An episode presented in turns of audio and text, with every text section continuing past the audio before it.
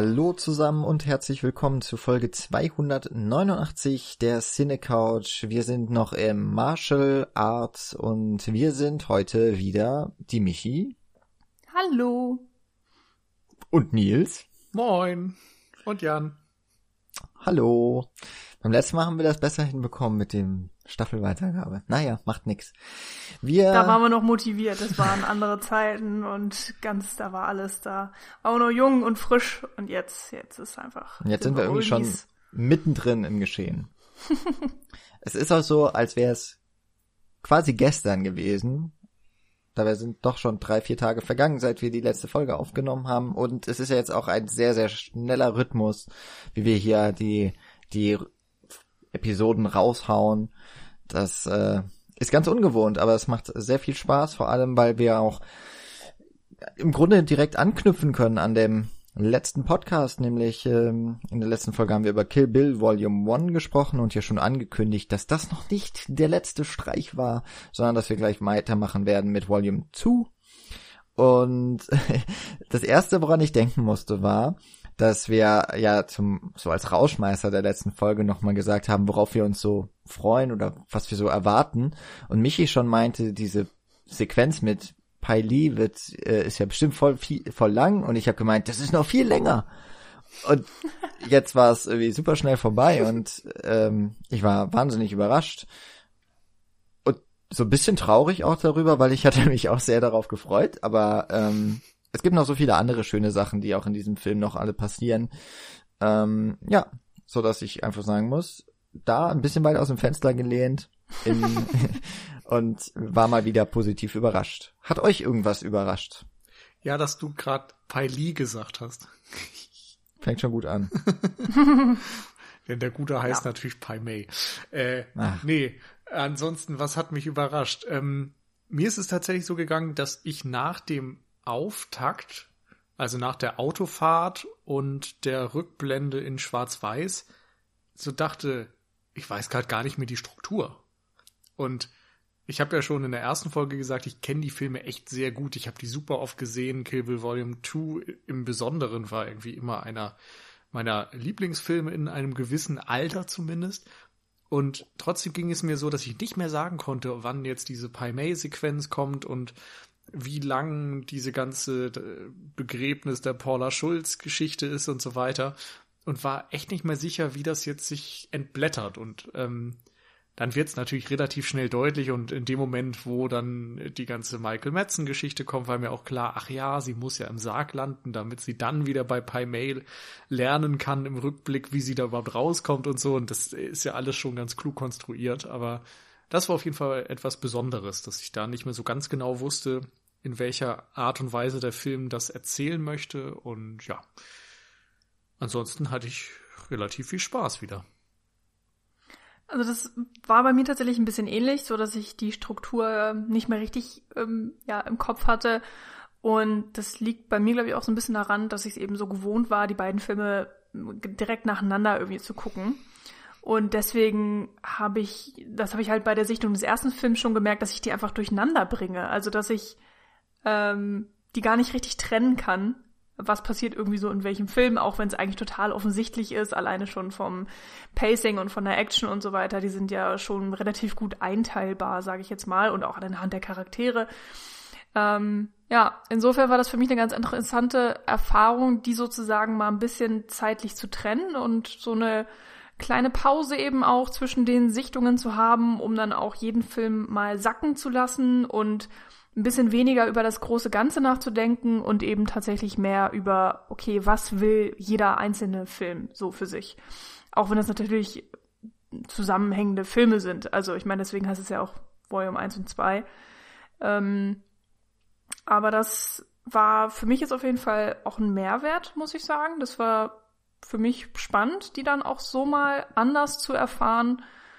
Und ich glaube, das hat mir auch geholfen, mich nochmal viel, viel besser auf den zweiten Teil fokussieren zu können. Und das macht schon einen Unterschied, wenn man die eben nicht back-to-back -back sieht und dann von diesem zwei Stunden Action geladenen Adrenalinfeuer mit ganz viel asiatischen Einflüssen sozusagen in, in, diese, in diese ganz andere Stimmung zu kommen, in dieses wesentlich dialoggetriebenere, ähm, typischere, sage ich mal, äh, oder ruhigere für, für Tarantino-Verhältnisse und so weiter. Und äh, ja, war auf jeden Fall ganz cool. Freue mich, dass wir das so gemacht haben. Ich muss sagen, ich freue mich auch, dass wir wirklich jedem Film einen Podcast widmen und nicht äh, beidem einen. Das war auch, oder hatte ich kurz überlegt, ob das nicht sinnvoll wäre, aber ich glaube, es ist tatsächlich ganz gut, die auch so zu trennen. Man kann sie auf jeden Fall sehr gut trennen. Man hat genug Gesprächsbedarf, würde ich auch mal meinen.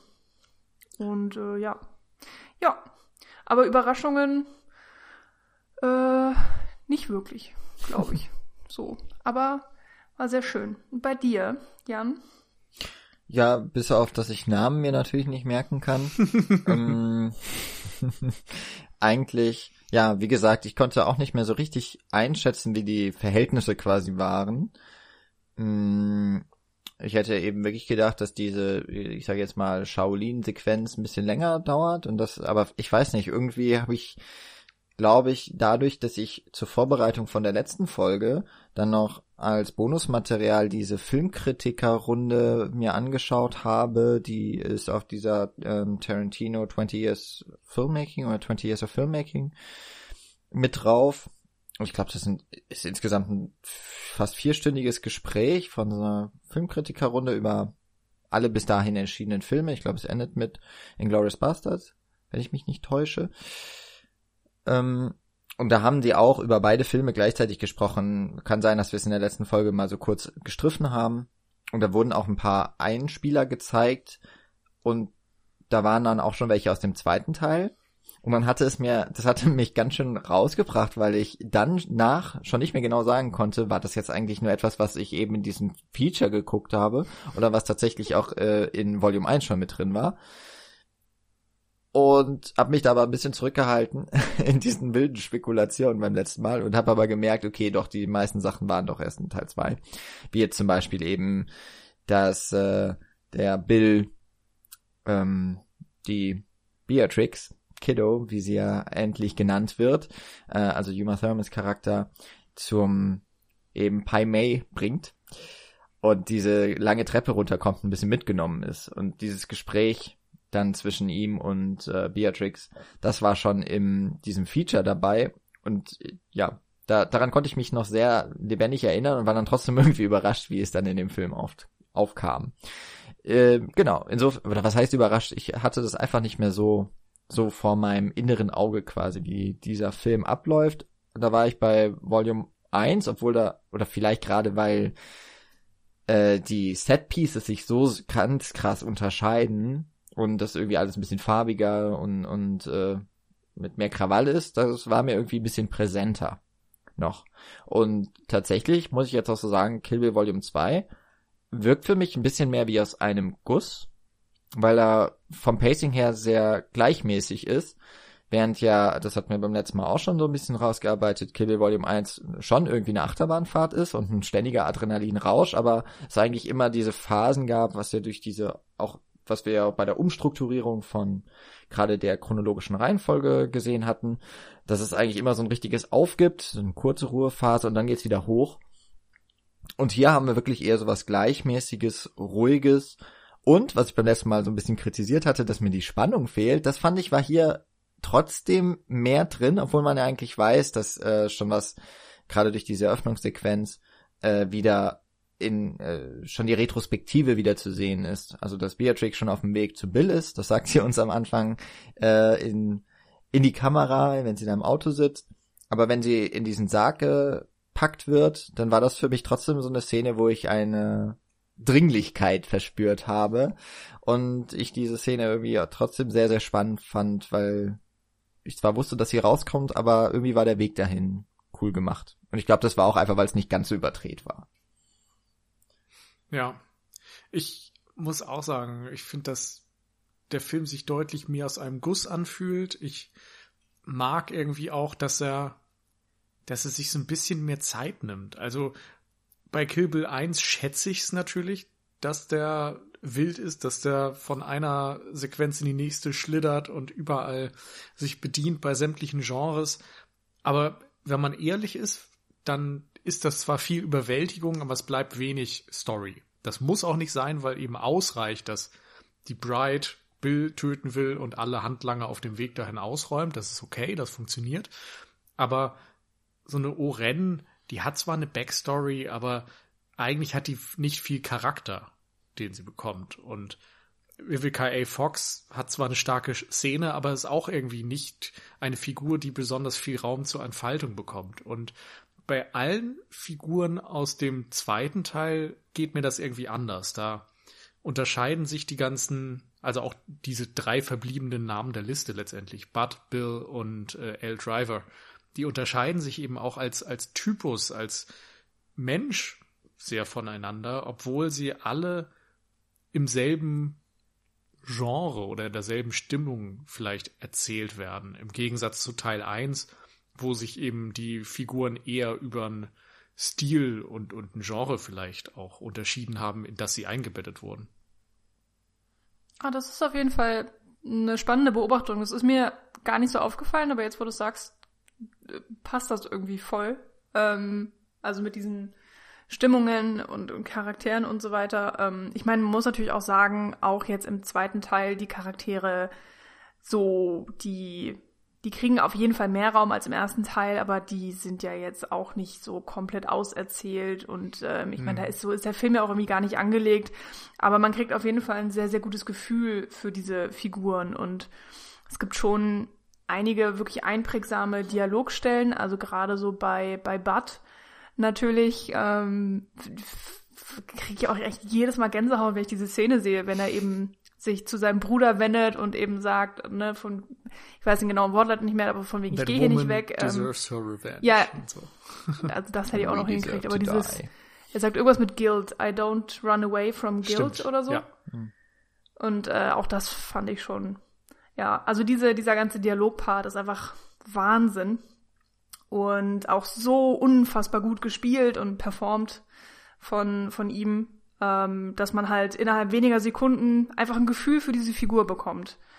Und ähm, ja, das vermisst man tatsächlich so ein bisschen beim ersten Teil. Nee, ich weiß auch nee, gar nicht. nicht. Ähm, also das, da sind wir dann, ja. finde ich, schon zu viel bei der Kritik, wenn man sagt, beim ersten vermisst man das. Eigentlich mag ich das gerade am ersten Teil, wenn ich ehrlich bin, dass der sich eben nicht die Zeit dafür nimmt, sondern sofort in die nächste Szene schlittert. Wie gesagt, das, das finde ich ist eine Stärke.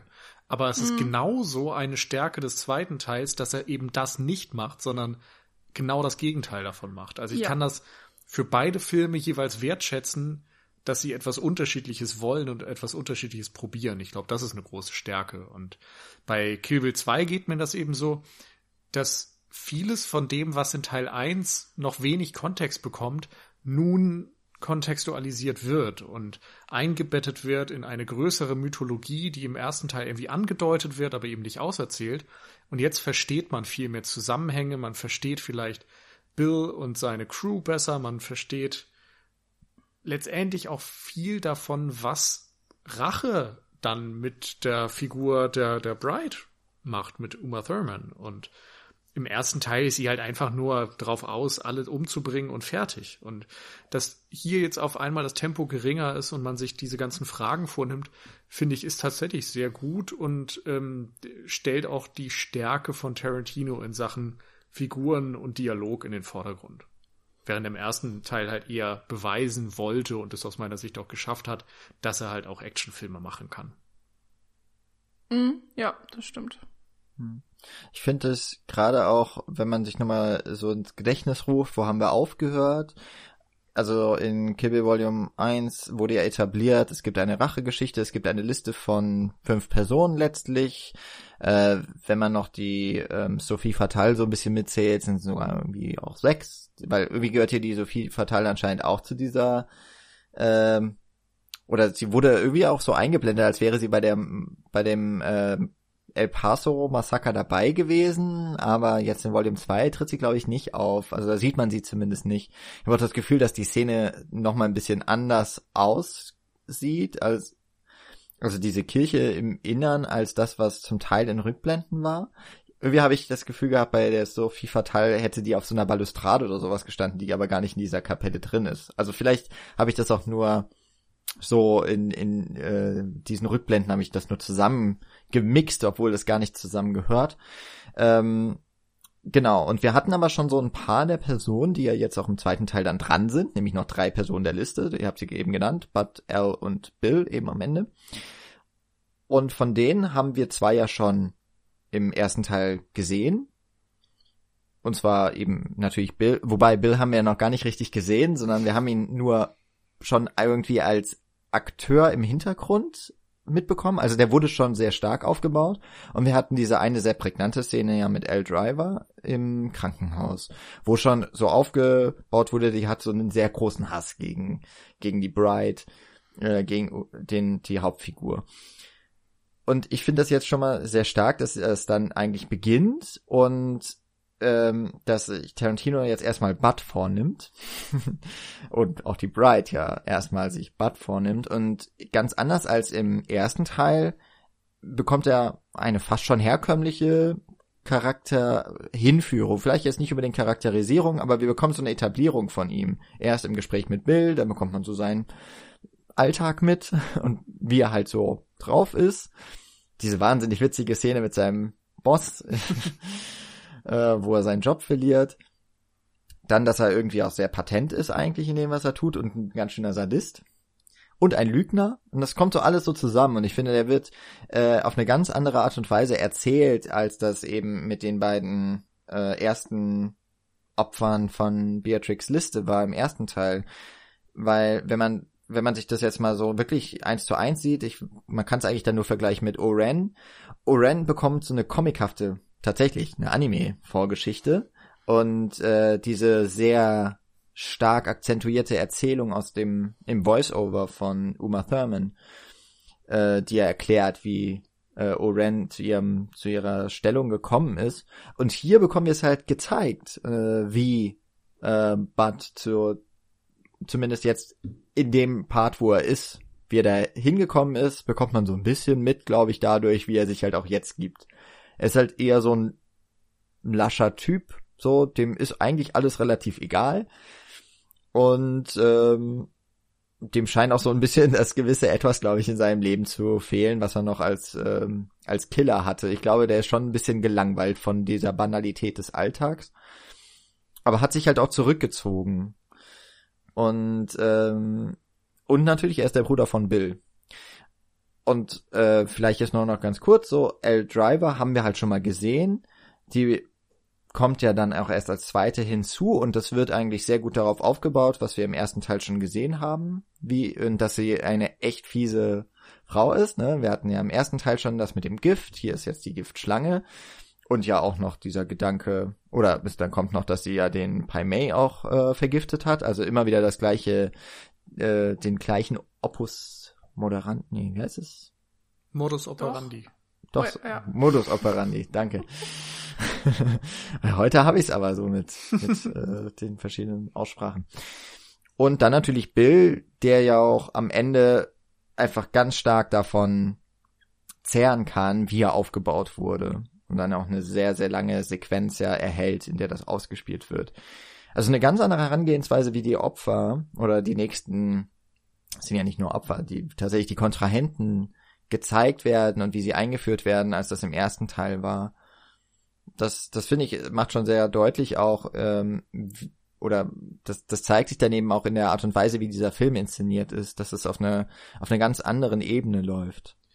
Ja, und ich finde, dass da auch so ein etwas allgemeinerer Themenkomplex dazukommt, wo es eben nicht mehr nur um Rache geht, sondern wo es auch ganz stark um, ich sag mal, Vergänglichkeit geht, um, um Leben, um Tod, um Mutterschaft. Also da kommen irgendwie verschiedene neue Elemente dazu, die über diesen Rache nehmen, über, über dieses Thema hinausgehen. Und Bud, finde ich, verkörpert das insofern ganz gut, weil er wie eine sehr widersprüchliche Figur wirkt. Ähm, was mir gerade so ein bisschen aufgefallen ist, ist, es vergehen ja vier Jahre seit diesem Attentat. Und für die Bride fühlt sich das natürlich nach einer sehr kurzen Zeit an und sie ist sofort auf Wache aus, aber die Zeit ist für alle anderen eben vergangen und jeder hat sich irgendwie von dem Punkt, an dem er sich beim, bei dieser Hochzeit befunden hat, weiterentwickelt und in unterschiedliche Richtungen entwickelt. Und es ist ganz spannend zu sehen, dass von diesen fünf Kontrahenten auf der Liste jeder an einem anderen Punkt ist. Oren ist vielleicht die, die am ehesten einfach das fortgesetzt hat, was sie auch vorher gemacht hat. Sie ist einfach ne, die, die große äh, Gangster-Anführerin im Untergrund bei den Yakuza. Dann hast du Vivica A. Fox, beziehungsweise äh, Vernita Green, die sich offensichtlich in einem Privatleben ist, äh, eingerichtet hat. Dann hast du ähm, Bill, ja, gute Frage, inwieweit der sich verändert hat. Er hat sich zumindest hm, offensichtlich dann ja, wie wir im Verlauf des Films äh, des Teil 2 lernen, ähm, als Vater in diese Rolle eingefunden.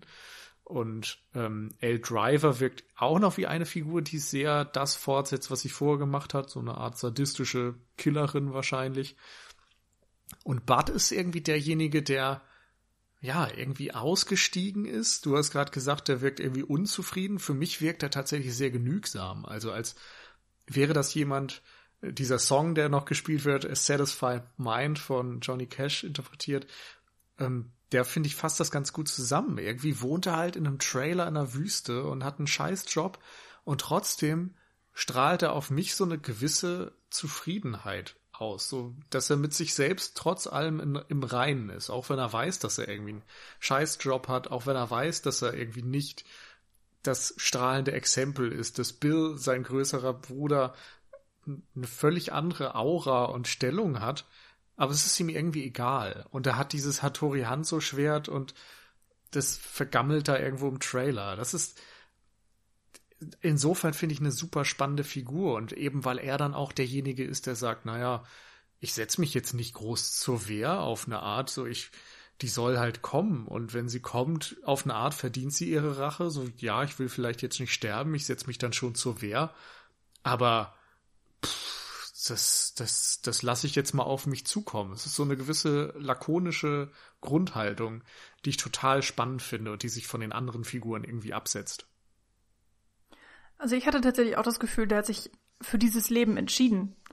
Und dass er jetzt nicht in, in der Situation ist, in diesem Trailer lebt und diesen Job hat, weil er sozusagen ganz armes Würstchen ist und das bekommt, was ihm vor die Füße geworfen wird, sondern dass er das auf eine Art irgendwie will, weil wenn man sich dann auch später Bills Haus ansieht, hat man schon den Eindruck, wenn Bud wollen würde, könnte er sich einfach mal Geld leihen oder würde vielleicht auch bei seinem Bruder unterkommen oder würde nochmal neue Jobs bekommen, bei denen er ganz, ganz viel Geld verdient.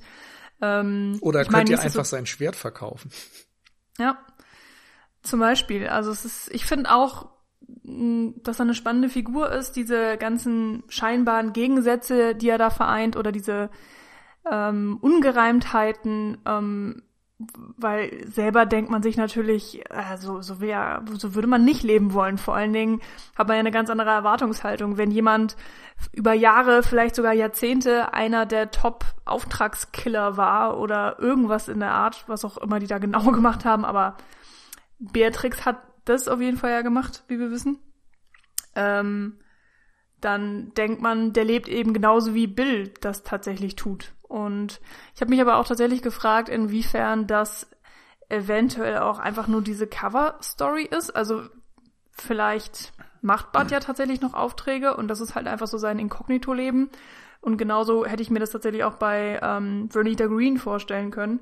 Nur, dass man da wahrscheinlich schon denkt, die hat sich komplett aus dem Business zurückgezogen, weil sie eben eine Tochter hat und dann die Familie eventuell vorgeht. Aber das ist halt alles nur Spekulationen, weil so viele Hintergrundinformationen bekommt man eben zu den Charakteren nicht. Es ist tatsächlich auch einfach überhaupt nicht wichtig, also nicht wichtig für den Film und auch nicht äh, wichtig genug, um, als dass man jetzt die Charaktere dahin weiter charakterisieren müsste oder denen noch mehr Tiefe geben müsste. Ähm, insofern, ja. Ähm, aber ähm, ja, ich ja. finde in dem Zusammenhang tatsächlich, also der Gedanke kam mir jetzt auch gerade erst, ähm, sehr, sehr spannend, dass ja tatsächlich, äh, wie du gerade gesagt hast, jetzt sind ja vier Jahre vergangen und die Personen sind alle irgendwie auf einem, an einem anderen Punkt angelangt. Und wenn man jetzt mal überlegt, warum ist eigentlich, also Uma Thurman ähm, oder halt Beatrix ist ja ausgestiegen, als sie gelernt hat, dass sie schwanger ist aber es hat hat sie halt niemandem gesagt und äh, das hat Bill ja als Verrat wahrgenommen, vielleicht auch weil er Beatrix dann doch noch mal anders auch wahrgenommen hat als zum Beispiel Al Driver. Äh, wir hatten in der letzten Folge darüber gesprochen, dass ihm irgendwie alle Frauen so zu Füßen liegen. Ähm, und dass aber jetzt eigentlich äh, doch einige der Personen sich halt auch in ein anderes Leben zurückgezogen haben. Also man kann zum Teil eben wirklich nur spekulieren, weil eben bei der Vivica Fox tatsächlich nicht abschließend geklärt werden kann, auch weil sie einfach eine zu kurze Präsenz einfach hat. Ähm, ist sie jetzt vielleicht einfach auch mit einem Cover leben, aber ich würde auch eigentlich, ich habe es eigentlich so verstanden, dass sie sich auch zurückgezogen hat in ein relativ normales Leben. Ähm, und auch beim Bill selbst habe ich auch das Gefühl, der ist jetzt nicht mehr derjenige, der die Aufträge vergibt oder der die Aufträge vielleicht selber auch noch ausführt, sondern der hat auch abgeschlossen mit dem pa äh, mit dem Moment, ähm, wo äh, er dachte erstens Beatrix ist tot und er hat dann die Tochter aufgenommen. Wobei es ist ja auch seine, hat er ja noch erfahren kurz bevor Beatrix erschossen hat. Und das eigentlich ist ja fast absurd ist, dass genau aus dem Grund, für den Beatrix bestraft wurde, oder dass äh, nach diesem Punkt sich ganz viele der anderen Personen ja auch für diesen Weg entschieden haben. Und das anscheinend quasi konsequenzenlos wäre, wenn nicht Beatrix äh, tatsächlich gestorben wäre. Aber dadurch, dass sie halt auf Rache sind, kommt es, äh, holt es sie wieder ein. Und ähm, ja, dass, dass im Grunde eigentlich alle fertig sind, offensichtlich, mit diesem Leben, abgesehen vielleicht von L. Driver, bei der ich noch am ehesten das Gefühl habe, dass sie weiterhin Auftragsmorde macht.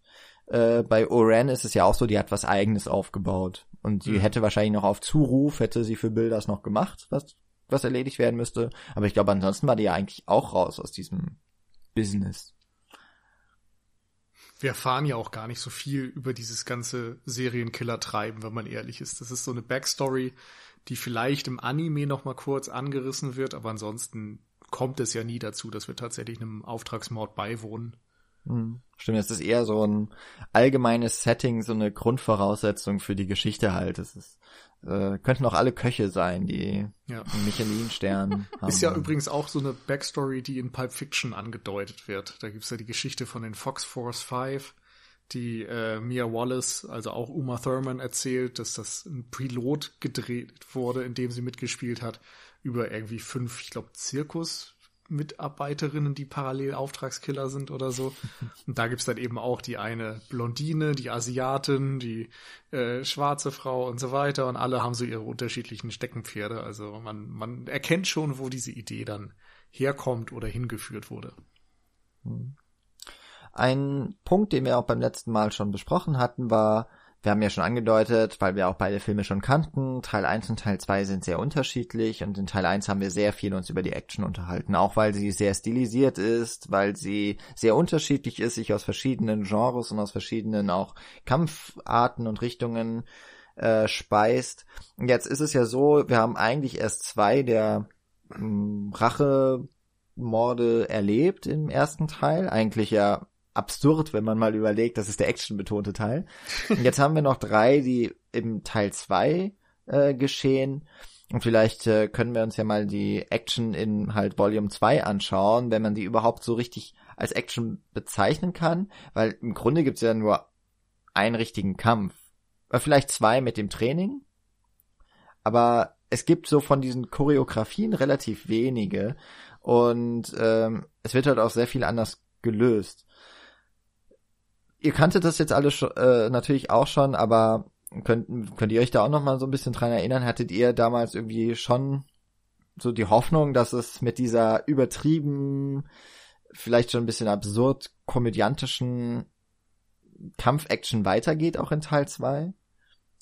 Definitiv. Also, also das mhm. war mit Sicherheit damals meine Hoffnung nach dem ersten Teil, dass das einfach im zweiten Teil getoppt wird.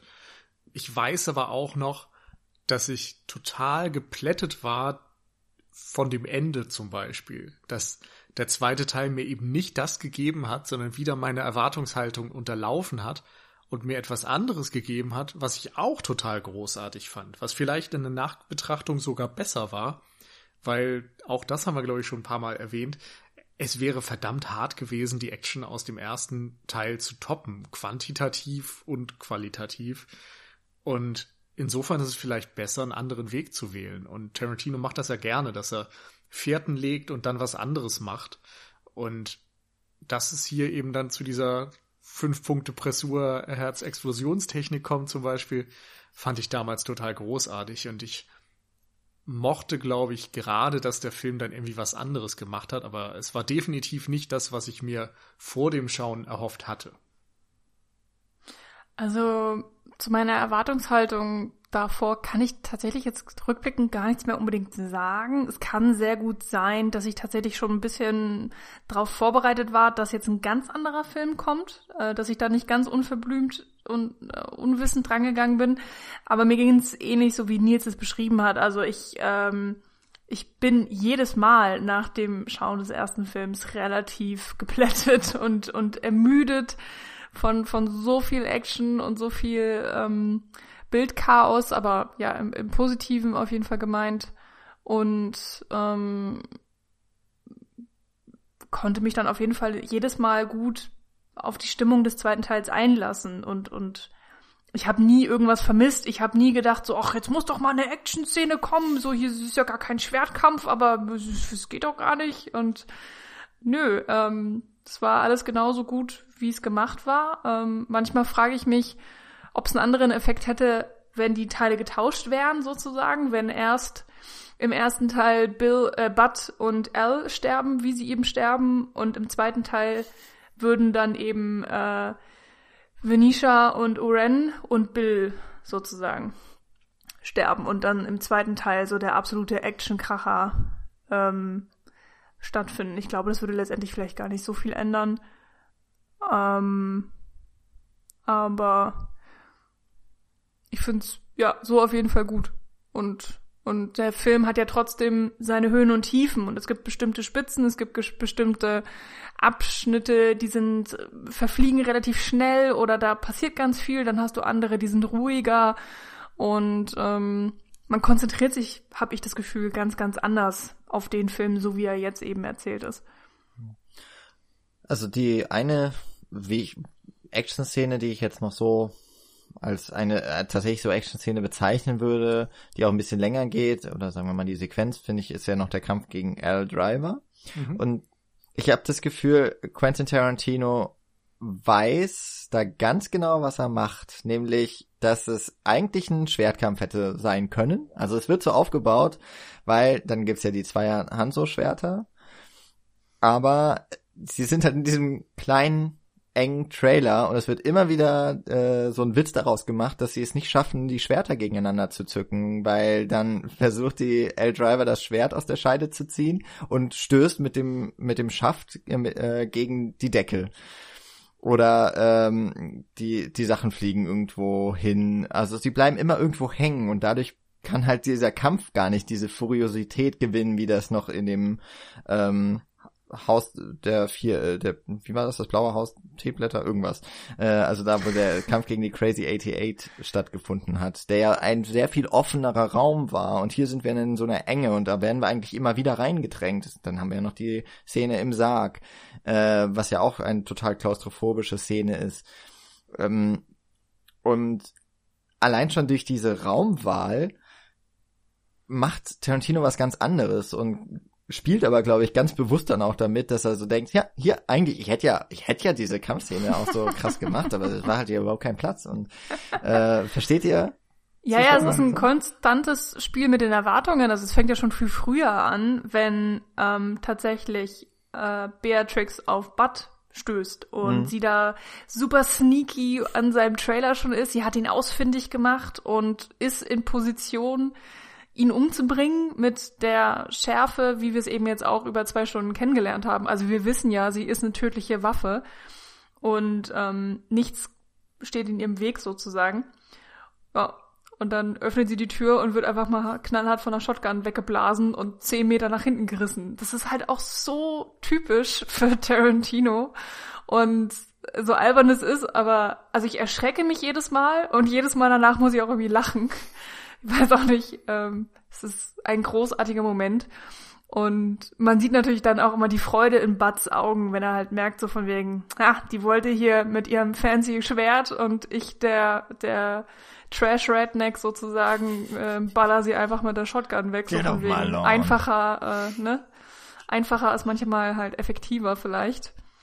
Und ähm, das ist auch sehr spannend, weil man dann eben wieder äh, Beatrix am Boden hat. Also sie liegt ja buchstäblich am Boden. Sie ist komplett umgehauen und kriegt dann ja noch so diese Betäubungsspritze und ist dann Bud ja komplett ausgehändigt.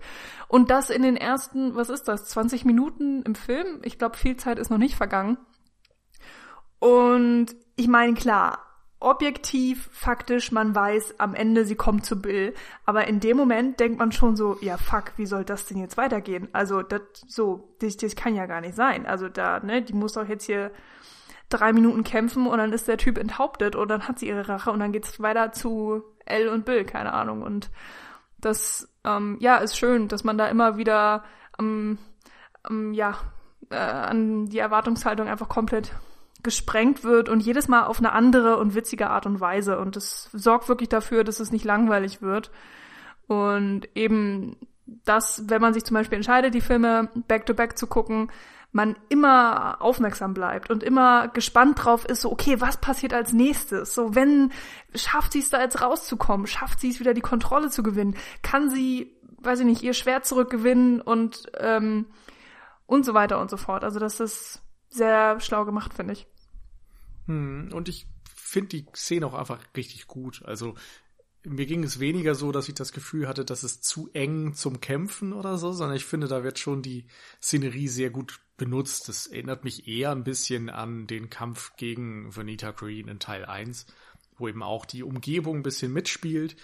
Ich finde total geil, wie zum Beispiel äh, Uma Thurman eben immer noch voll ist mit Sand und ähm, wie in den klassischen Actionfilmen man das irgendwie auch dann mal mit Staub oder Mehl oder so gemacht hat, dass die Schläge ein bisschen fetter aussehen, weil Mehl fliegt, ist es hier eben der Sand, der jedes Mal fliegt, wenn sie zuschlägt oder äh, wenn sie selbst getroffen wird. Und wie die durch die Luft fliegen, wie sie diesen, die dünnen Wände des Trailers einfach komplett ruinieren und so weiter, finde ich einfach ziemlich cool. Und dass das Schwert dort ist, erfahren wir auch erst während der Kampfszene. Das ist ja dann auch nochmal narrativ ein ganz cooler Twist, dass eigentlich vorher eben Bud erzählt hat, dass er das Schwert verkauft hat und dann liegt es da auf einmal rum. Mhm. Ich finde, das ist auch ähm, wieder so ein, ein toller Moment, dass eben Beatrix einfach unterschätzt wurde. Äh, sie wurde in dieses Grab gehievt und das ist auch einer der schlimmsten Sachen, die man einem Menschen antun kann, meiner Meinung mhm. nach. Also ich glaube, lebendig begraben werden ist von ungefähr jedem eine absolute Horrorvorstellung. Und natürlich denkt man als normal denkender Mensch, ja, ne, da kommt keiner mehr raus.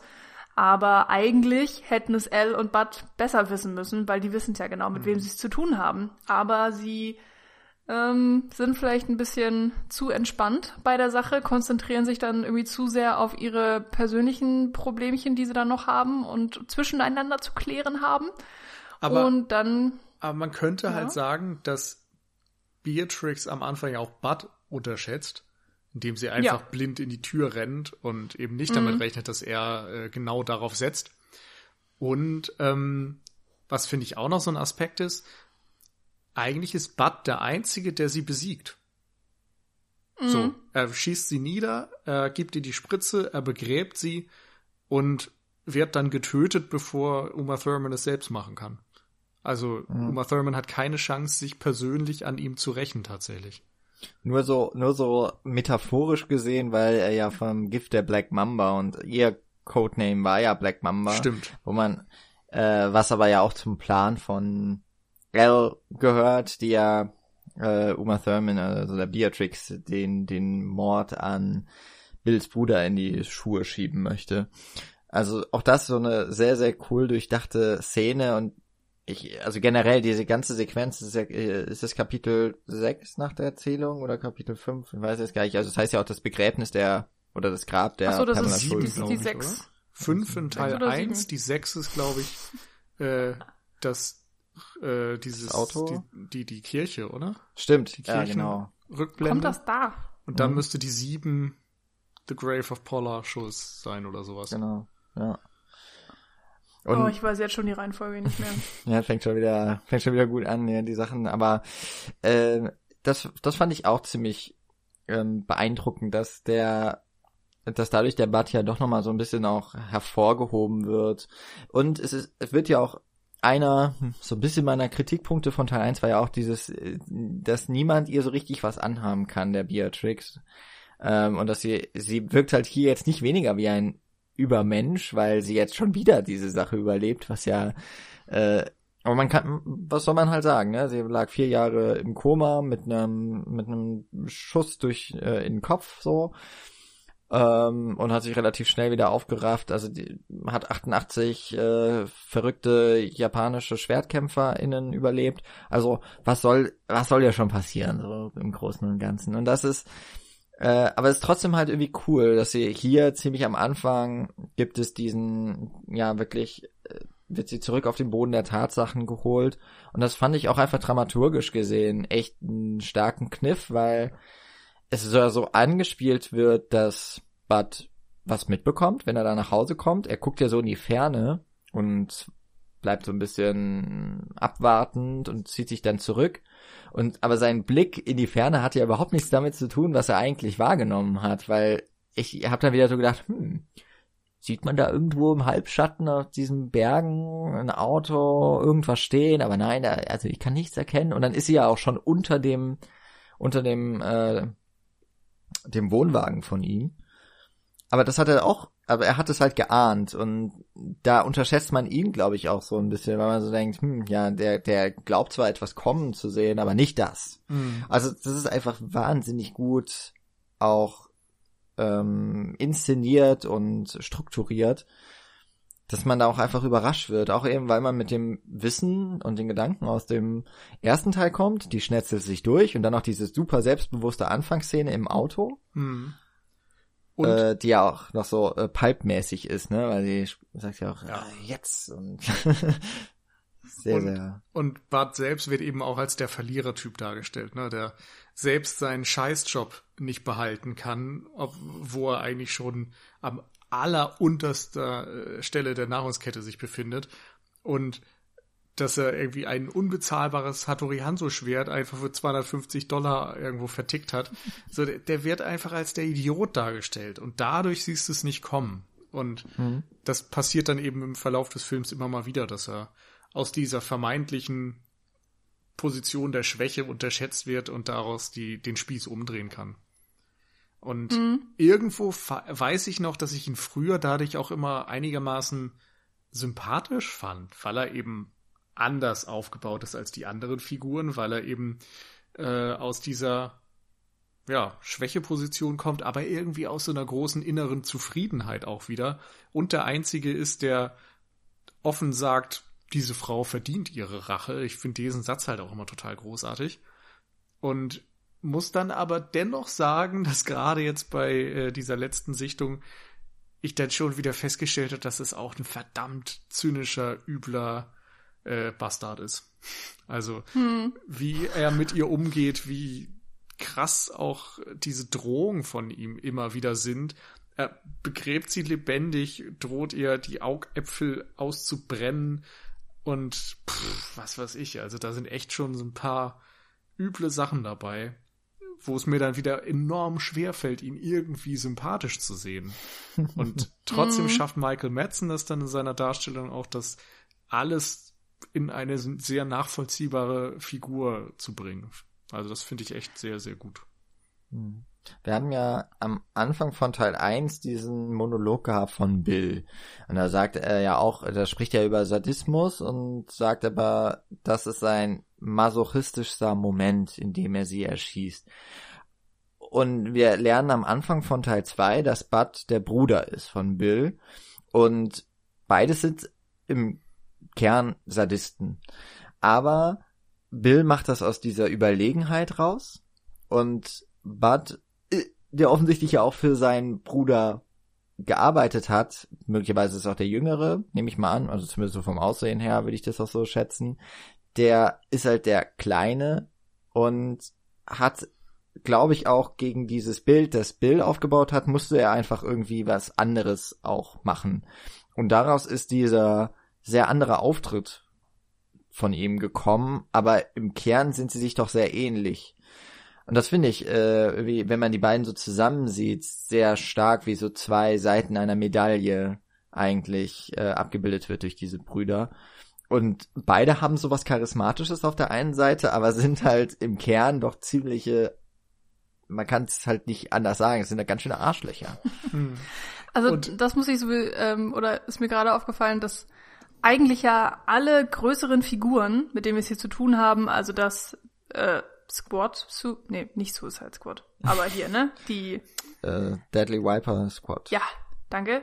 Die alle und Bill und äh, andere noch, die, die, so Gogo zum Beispiel oder Pai Mei, die vorkommen, das sind irgendwie alles Charaktere, wo man sagen würde, die sind einfach so badass auf eine Art und Weise oder halt einfach wahnsinnig cool, aber alle auf eine andere Art und Weise. Und ähm, so, weiß ich nicht, L zum Beispiel ist dann, die, die ist halt irgendwie so eine richtige Bitch. So, die spielt halt auch hart unfair und hält sich an keine Regeln, ist ja alles scheißegal, Hauptsache sie gewinnt. Und ähm, ja, die Bride ist halt auch irgendwie so eine absolute stahlharte Kämpferbraut, die ähm, ne, einfach so komplett auf ihre Rache aus ist. Und, und ähm, ja, also ich, so könnte ich jetzt halt mit jeder Figur weitermachen. Die sind einfach alle so, ja, krass und überzeichnet cool. Und trotzdem funktioniert es irgendwie. Und trotzdem sind die alle unterschiedlich und alle irgendwie haben in ihrer Coolheit, in ihrer Abgebrühtheit ähm, Facetten drin, ähm, was ich echt ja spannend finde und und einerseits sorgt das halt wirklich dafür, dass man von jeder Figur ein bisschen fasziniert ist, aber dass man auch gleichzeitig denkt so, oh Gott, ne, die machen schon richtig krass schlimme Sachen, wie ihr eben halt auch meintet. Ähm, und, und ja, so ganz abgestoßen ist man dann aber eben trotzdem nicht, weil sie haben ja alle eine menschliche Seite. Das wird ja immer wieder ganz, ganz, ganz deutlich gemacht. Außer jetzt vielleicht bei L, da sehe ich das ehrlich gesagt sehr wenig. Ähm, aber sie haben alle ihre Schwächen, ihre Fehler, ihre Sachen, wo man auch als normaler Nicht-Assassinen-Mensch ähm, eine Verbindung zu denen herstellen kann, sozusagen. Und ähm, ja, das. Aber ich würde sagen, dass. Aufgefallen. Also ich finde auch Elle hat eine sehr menschliche Seite. Sie ist wahrscheinlich schon die, die am gerade jetzt in dem zweiten Teil am überzeichnetsten ist, aber sie hat, glaube ich, diese ständige, diesen ständigen Wettbewerb mit Beatrix am Laufen. Ähm, das merkt man ja auch schon, die beiden hatten offensichtlich irgendwie eine Art von Affäre, Liebschaft mit Bill. Und Elle haben wir im ersten Teil schon gemerkt, die hört ja wie ein Hund auf Bill. ähm, wir bekommen ja hier auch noch das Geheimnis gelüftet, wie sie ihr Auge verloren hat. Und zwar eben auch bei Pai Mei, ähm, aber sie hat sich ja an ihm gerecht und da wird irgendwie dann so richtig auch einfach der Unterschied zwischen ihr und Beatrix klar, dass ähm, Elle, glaube ich, immer in ihrem Schatten stand, also vielleicht auch da so ein bisschen die Spiegelung von Bill und Bud, dass immer eine Person so ein bisschen im Schatten steht und die aber halt anders darauf reagieren.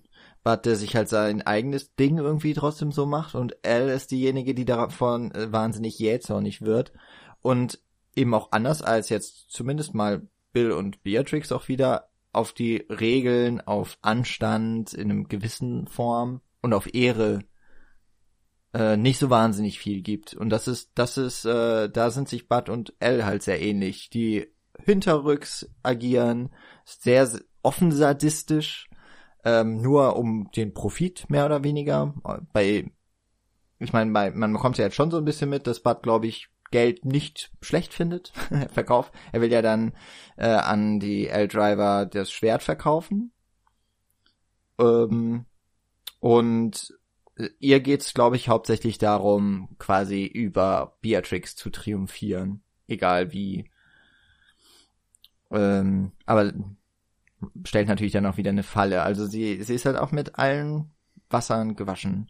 Und ich finde. Aber ich sehe jetzt immer noch nicht, wo sie so richtig menschlich ist, wenn ich ehrlich bin. Na, ich glaube, also, das ist dieses, dieser Ehrgeiz, ähm, eben diese Konkurrenz mit Beatrix und dass sie da halt nicht rankommt und daraus wird dieser, diese, dieser Neid und sie weiß sich dann eben quasi nicht anders daraus zu helfen, als quasi die, die Schmach, die sie dadurch erlebt, in diesen besonders heimtückischen Sachen, wie zum Beispiel den, das Essen von dem Meister zu vergiften, weil er hat ja halt das Auge rausgerissen, weil sie hat halt den, den Mund aufgemacht, das, was sie nicht tun sollte.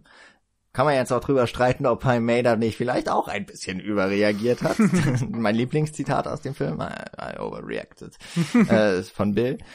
Aber ja, also das, deswegen, ich finde, das ist schon irgendwie, das sind schon menschliche, natürlich übertriebene, also total ja. überzogene, aber es sind urmenschliche Emotionen, die da, glaube ich, der treibende Faktor bei ihr sind. Und ich habe das Gefühl, dass in den wenigen Szenen, die sie hat, das so das charakteristischste an ihr ist. Ja.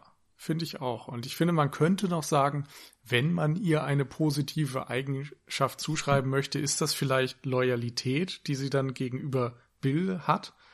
Und was ich bei deiner Beschreibung, Jan, gut fand, ist auch nochmal so dieser Gedanke, dass es sich eigentlich dann selbst im Weg steht. Also da, wo Bill in der Lage ist, Pai Mei gegenüber einzustecken, in, und, und dann dafür zu sorgen, dass Beatrix angenommen wird. Und Beatrix ist in der Lage, aus dieser Position der Schwäche und der Niederlage gegenüber Pai Mei zu lernen und über sich selbst hinauszuwachsen, was ja dann in dem Moment erfolgreich vor allem schafft, als sie den Sarg aufschlagen kann. Äh, derweil ist Elle im Grunde gezwungen, ja, keine Fortschritte machen zu können, weil sie bevor sie Fortschritte machen könnte, dann halt schon jähzornig wird und austickt und sich die Möglichkeit verbaut, aus dieser Situation vielleicht lernen zu können. Hm. Ist jetzt trotzdem keine tiefe Charakterstudie, insofern nee. Mich, äh, ist das keine komplettes, kein kompletter Gegenpol, aber ich äh, fand auch, dass ihr so so eine Charaktermarke oder so, schon was sehr typisches irgendwie zugeschrieben wird, was ich finde auch, dass sie jetzt die wenigste ist, mit der ich irgendwie sympathisieren würde. Aber, aber ich finde, da ist so eine gewisse Motivation dahinter. Ja, ach, das auf jeden Fall. Also, das will ich auch überhaupt nicht abstreiten, aber wie gesagt, für mich ist da einfach am wenigsten angelegt.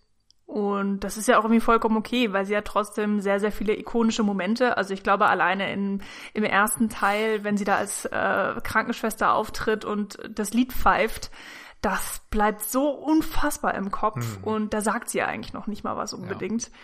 Und auch wenn man das Gefühl hat, sie tanzt so ein bisschen nach Bills Pfeife, hat man jetzt nicht unbedingt das Gefühl, dass sie keine eigenständige Badass-Frau ist, sondern dass sie ihr Leben auch komplett im Griff hat und ähm, eigentlich genauso eine tödliche Waffe sein kann wie Beatrix auch. Nur dass sie, ja, vielleicht hat sie sich einfach nicht genug unter Kontrolle. Und das ist dann vielleicht einfach genau die Stärke von Beatrix.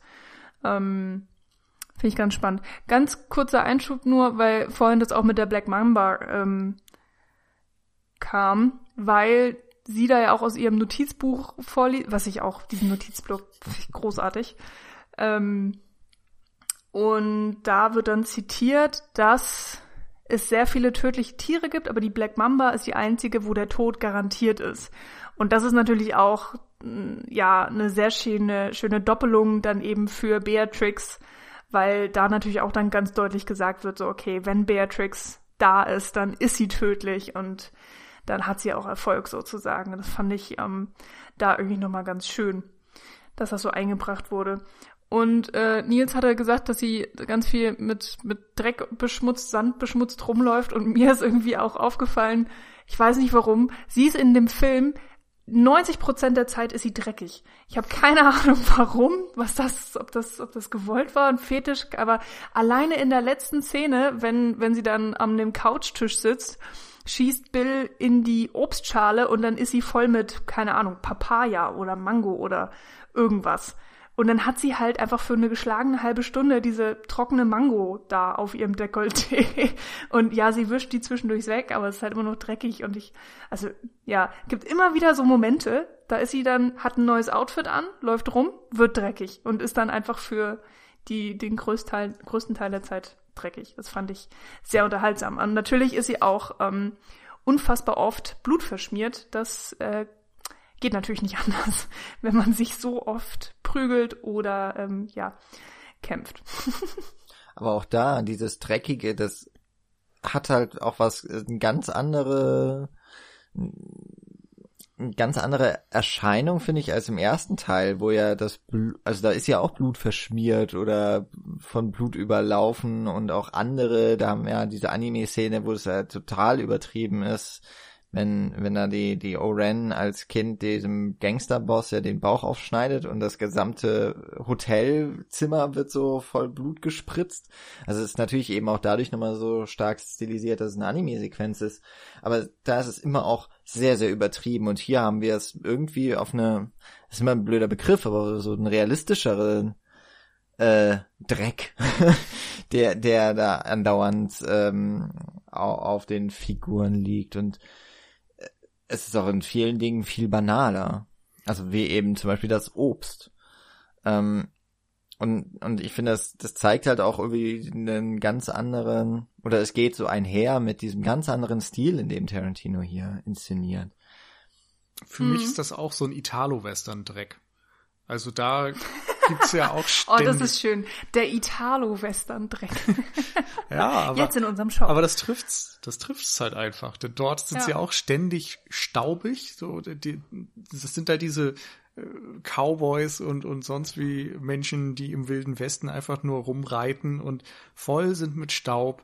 Und gerade auch bei Sergio Leone siehst du eben ständig den Schweiß, du siehst den Dreck, du siehst weiß ich nicht, wenn die Leute dann essen, dann essen sie auch oftmals unappetitlich und weil es halt einfach keine angenehmen Personen sind. Und irgendwie finde ich, fühlt sich das bei Kill Bill 2 auch oft so an.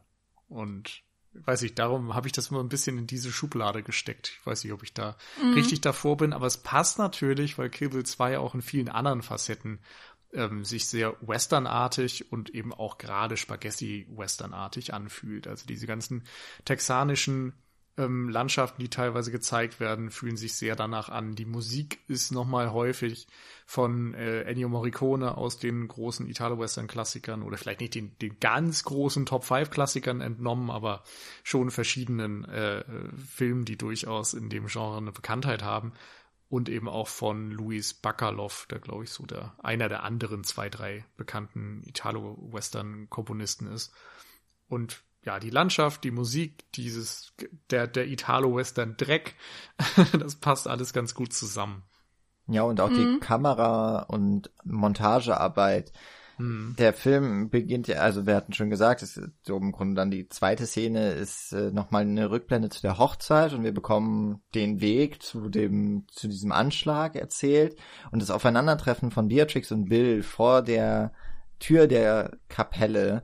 Das ist ja so richtig wie ein äh, Shootout in einem Sergio Leone Film inszeniert. Sie gehen ja auch aufeinander zu und es ist dann immer der Schnitt äh, von so der Augenpartie, dann die Füße und wie sie sich so näher kommen. Und es ist eben tatsächlich so, ähm, ja, während sie sich gleichzeitig, glaube ich, aufeinander zu bewegen, sieht man sie immer aber nacheinander, wie sie näher kommen und dann am Ende tatsächlich sich gegenüberstehen. Und es gibt später auch nochmal genau so eine Inszenierung.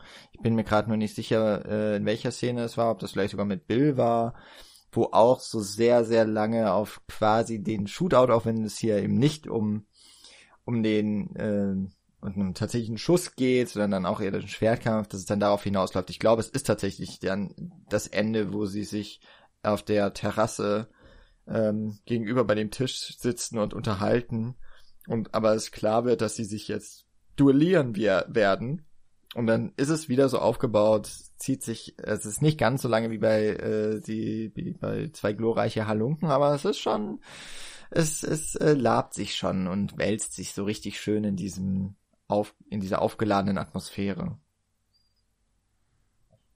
Ja, auf jeden Fall. Und ähm, Ich finde generell merkt man hier auch wieder sehr, sehr viele verschiedene, äh, naja, okay, sehr viele, also einige verschiedene Einflüsse ähm, oder eben Stile, Richtungen, Genres, von denen sich Tarantino hat inspirieren lassen.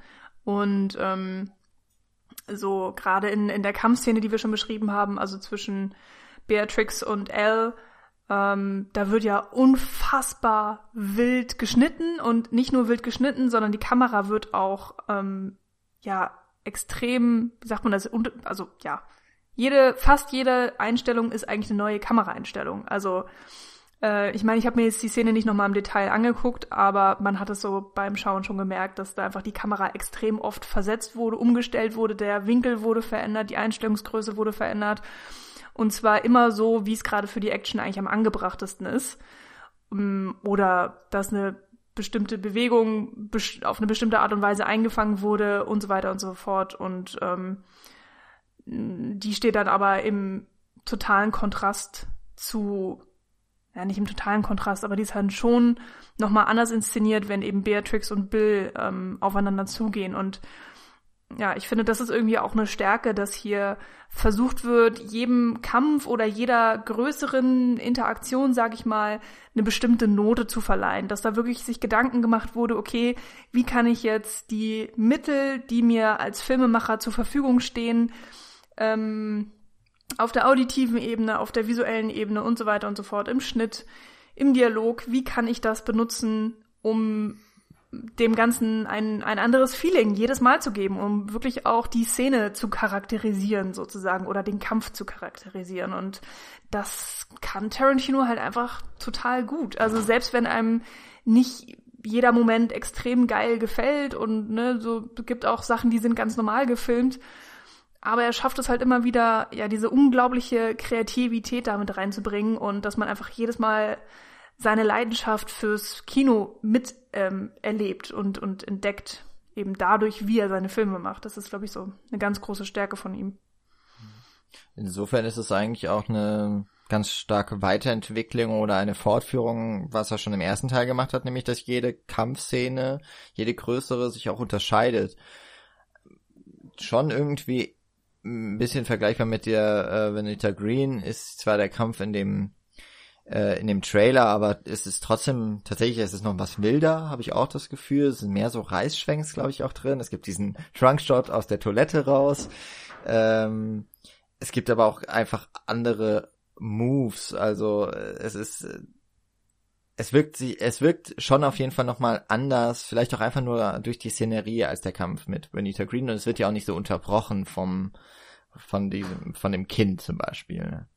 Ähm, und der, der, wenn man es so nennen möchte, Kampf gegen Bud ist ja auch sehr einseitig, wenn man das eigentlich so sieht und ähm, am Anfang ja auch noch so, sie werden gar nicht so häufig, glaube ich, im gleichen, in der gleichen Einstellung gezeigt.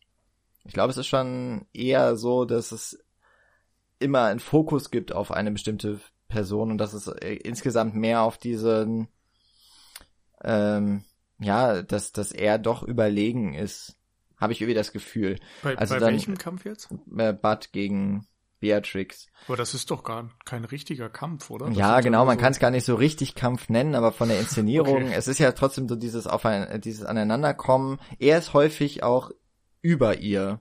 Das haben, also sie kommt unter dem Trailer hervor, dann steht sie da und es gibt ja nur der Hund, der bellt und diese, äh, das ist ja auch eine sehr lange Einstellung, wo er dann ans Fenster tritt er kommt dann, er, er schießt sie ja, sie liegt auf dem Boden, er kommt die Treppen runter, die Treppenstufen runter, er lässt sie in den Sarg, äh, beugt sich da auch über sie, also nachdem er sie vom, von dem Truck runtergeladen, also runtergeworfen hat, ähm, und dann wird sie halt in den Sarg gelegt und dann wird sie auch ganz dunkel.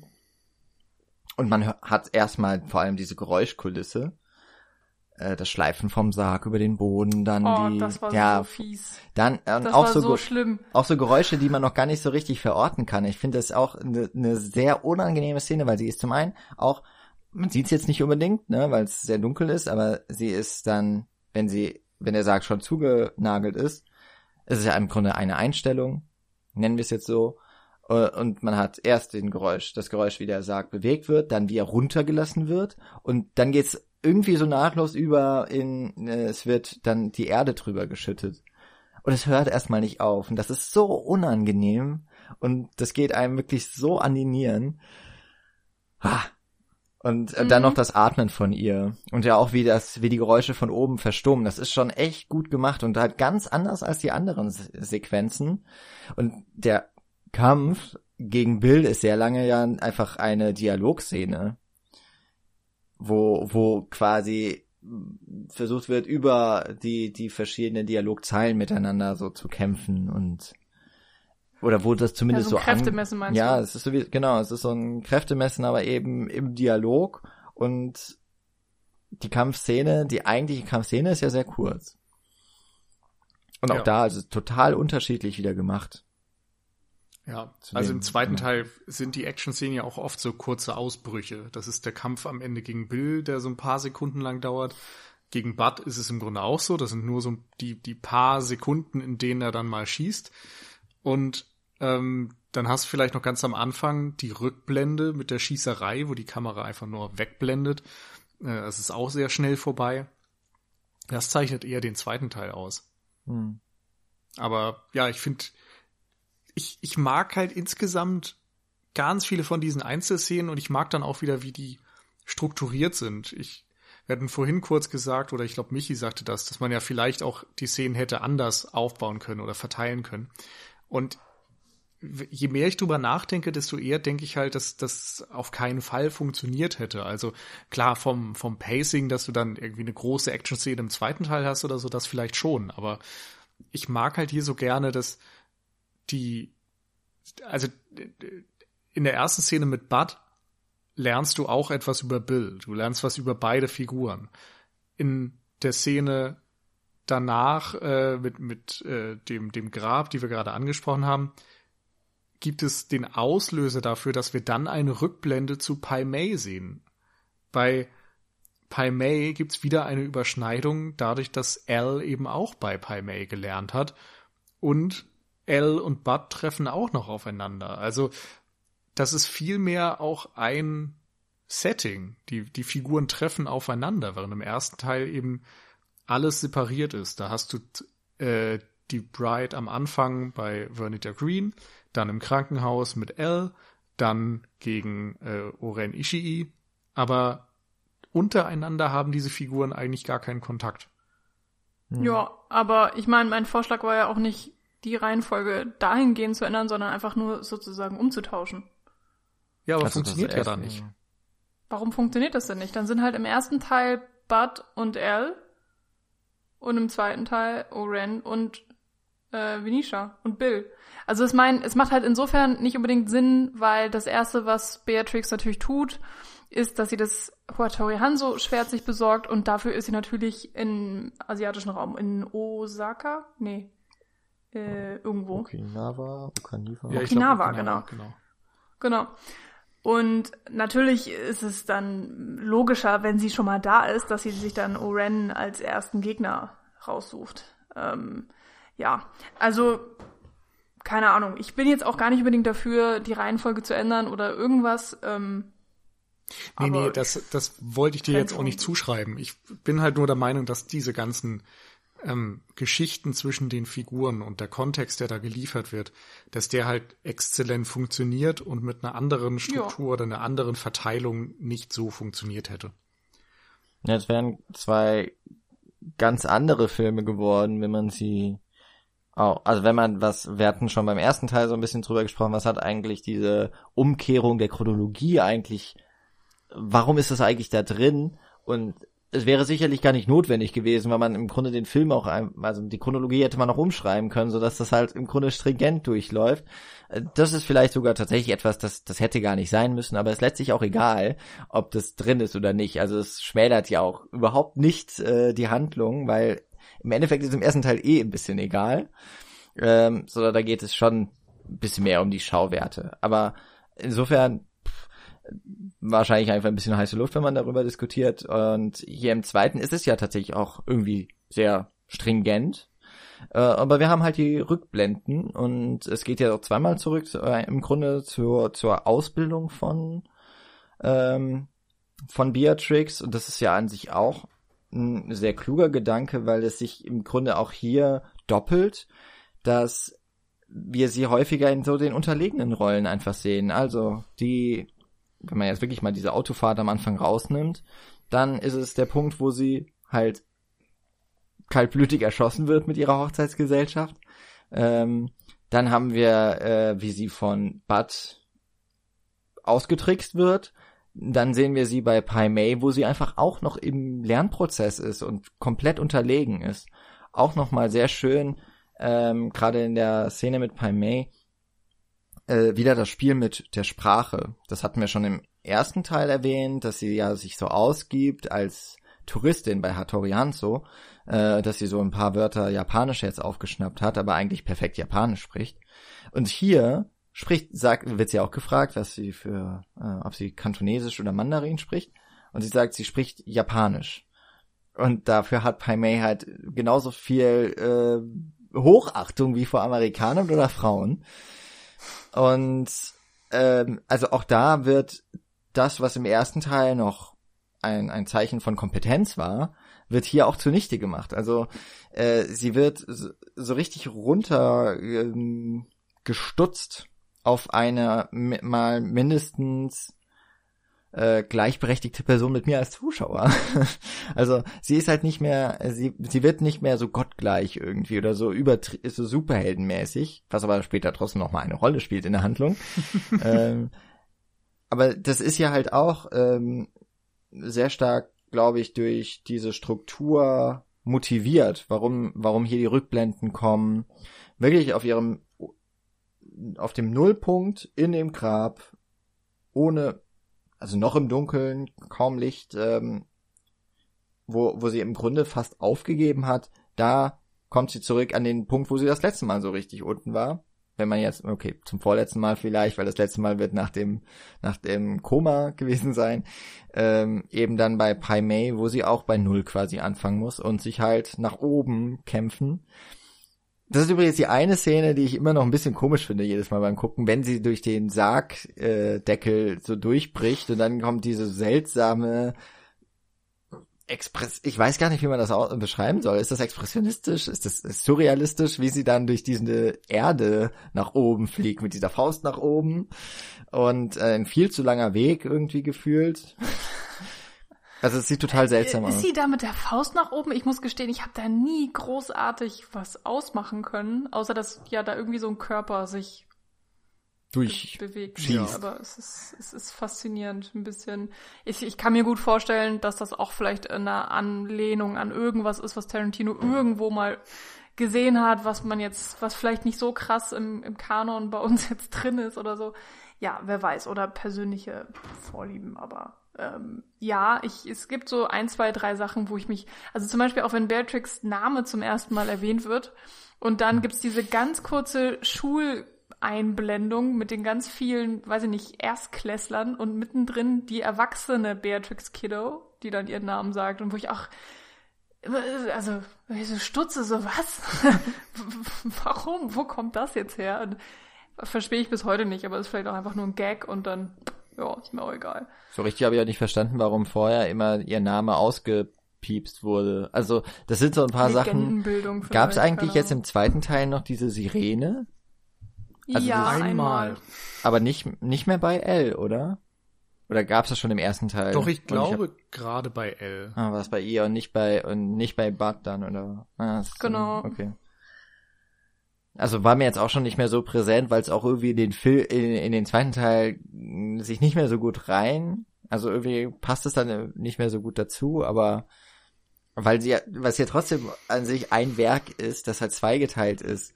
Es ist in manchen Punkten auch wirklich ein bisschen schwierig, es auseinanderzuhalten und auch gerade dieser starke Ton, na, Wechsel im Ton ist es ja nicht unbedingt, aber dieser, dieser, äh, das doch sehr zweigeteilt ist einfach von der Inszenierung, macht es teilweise auch schwierig ist. Also es, es passt sehr gut zusammen, aber auf der anderen Seite denkt man auch immer wieder, es ist so unterschiedlich. Mm, das ist. Also ja, auf jeden Fall. Ähm, mich hätte vor allen Dingen interessiert, wie sah denn sein Konzept aus, bevor klar war, dass es tatsächlich zwei Filme werden, weil eigentlich war es ja als ein Film geplant. Und ich kann mir schon vorstellen, dass da die Struktur oder das, das Drehbuch, der Ablauf echt nochmal ein anderer war. Ähm, aber ja, viel, viel Spekulation jetzt auf meiner Seite. Ich mhm. weiß auch gar nicht, ob man das überhaupt noch nachvollziehen kann, ob es da irgendwelche Aufzeichnungen gibt. Also es gab ja zumindest so Vorführungen von beiden Teilen, wo dann im Grunde nach dem ersten so eine Intermission gelaufen ja, ist. Also ne? es ist so, dass, glaube ich, nachdem klar war, dass der Film geteilt wurde, Tarantino immer wieder angekündigt hat, dass er irgendwann nochmal einen kompletten Schnitt machen will. Das wurde irgendwie unter dem Titel The Whole Bloody Affair immer wieder vermarktet oder angekündigt, von ihm natürlich als allerersten. Er ist ja sowieso bekannt dafür, dass er immer wieder mal Ideen rausposaunt, was er nicht alles machen will. Und vieles davon passiert dann natürlich nie. Ähm, und ich glaube, vor wenigen Jahren, also so in den letzten fünf Jahren oder so, gab es dann irgendwann mal eine Vorführung in seinem Kino da in, in Austin in Texas. Und dort hat er dann den Film in der Schnittfassung quasi als komplettes Ding gezeigt. Das Teil ist aber nie irgendwo sonst meines Wissens gelaufen oder veröffentlicht worden. Ähm, es gibt ja auch noch eine japanische Fassung, die im ersten Teil nicht diesen Schwarz-Weiß-Teil hat, wenn das Auge rausgerissen wird, sondern in Farbe bleibt, weil die da gedacht haben, da kommen sie ohne äh, Zensur oder ohne Kürzung durch und es war im Grunde so eine Selbstzensurentscheidung für den Rest der Welt, um die Gewalt eben nicht so brutal wirken zu lassen, dass man es in Schwarz-Weiß gemacht hat. Und es gibt seit Jahren halt Gerüchte darum, dass es nochmal so eine lange Fassung geben wird, diese Komplettfassung geben wird oder vielleicht sogar auch ein Teil drei. Aber äh, soweit ich weiß, gibt's da nach wie vor keine wirklichen Neuigkeiten zu. Hm. Und wie es halt am Anfang geplant war, ich glaube, ein Drehbuch gibt's im Internet jetzt nicht davon. Müsste ich aber ehrlicherweise recherchieren, weiß ich jetzt nicht hundertprozentig aus dem Kopf. Ja, muss man mal bei Uma Thurman anrufen, was sie damals als erstes so zugeschickt bekommen hat. Aber das, die Szene ja, mit dem, mit dem Auge ist natürlich nochmal ganz cool, weil das im ersten Teil wird's ja dadurch so stilisiert, dass es zumindest in der Fassung, die wir kennen, dann in diesen Schwarz-Weiß äh, Sequenz dann mündet in dem im letzten großen Kampf oder im vorletzten großen Kampf. Ähm, aber trotzdem irgendwie so beiläufig ist und es wird ja jetzt hier nochmal zu einem echten Highlight im Kampf gegen Al Driver. Ähm, auch weil es vielleicht nochmal fieser ist, weil sie noch das zweite Auge rausgerissen bekommen von Uma Thurman, aber wo im Grunde auch wieder so eine Anspielung oder so eine Vorausdeutung gemacht wird, was ich ziemlich cool finde. Im Grunde ähm, bekommen wir ja gezeigt, was sie alles von Pai Mei gelernt hat, aber so nach und nach und nur so sehr äh, lückenhaft erzählt, weil wir bekommen eben, wir sehen eben, nachdem sie im Sarg eingesperrt wurde, wie sie diese Technik auf kurze Distanz stark zuzuschlagen lernt, ähm, die sie erst rettet, dann bekommt man mit, dass Pai Mei ihr das Auge rausgerissen hat. Aha, das ist also eine Technik von dem großen Meister kann sie dann auch. Und in der ersten Erzählung, ähm, also die erste Rückblende zu, noch bevor sie Pai Mei treffen kann, ist ja diese Erzählung von Bill, der es übrigens auch um Rache geht. ähm, also auch ein, ein Element, das sich hier immer wieder durchzieht. Und dann geht's ja um die fünf Pressur. Fünf Punkte Pressur, Herzexplosionstechnik. Genau. Äh, geht. Und die hat sie natürlich am Ende auch gelernt und wird dann noch gelüftet. Also das ist immer wieder auch so ein Spiel mit den, mit so ein bisschen auch den Andeutungen hier wieder oder Vorausdeutungen, die sich dann bewahrheiten.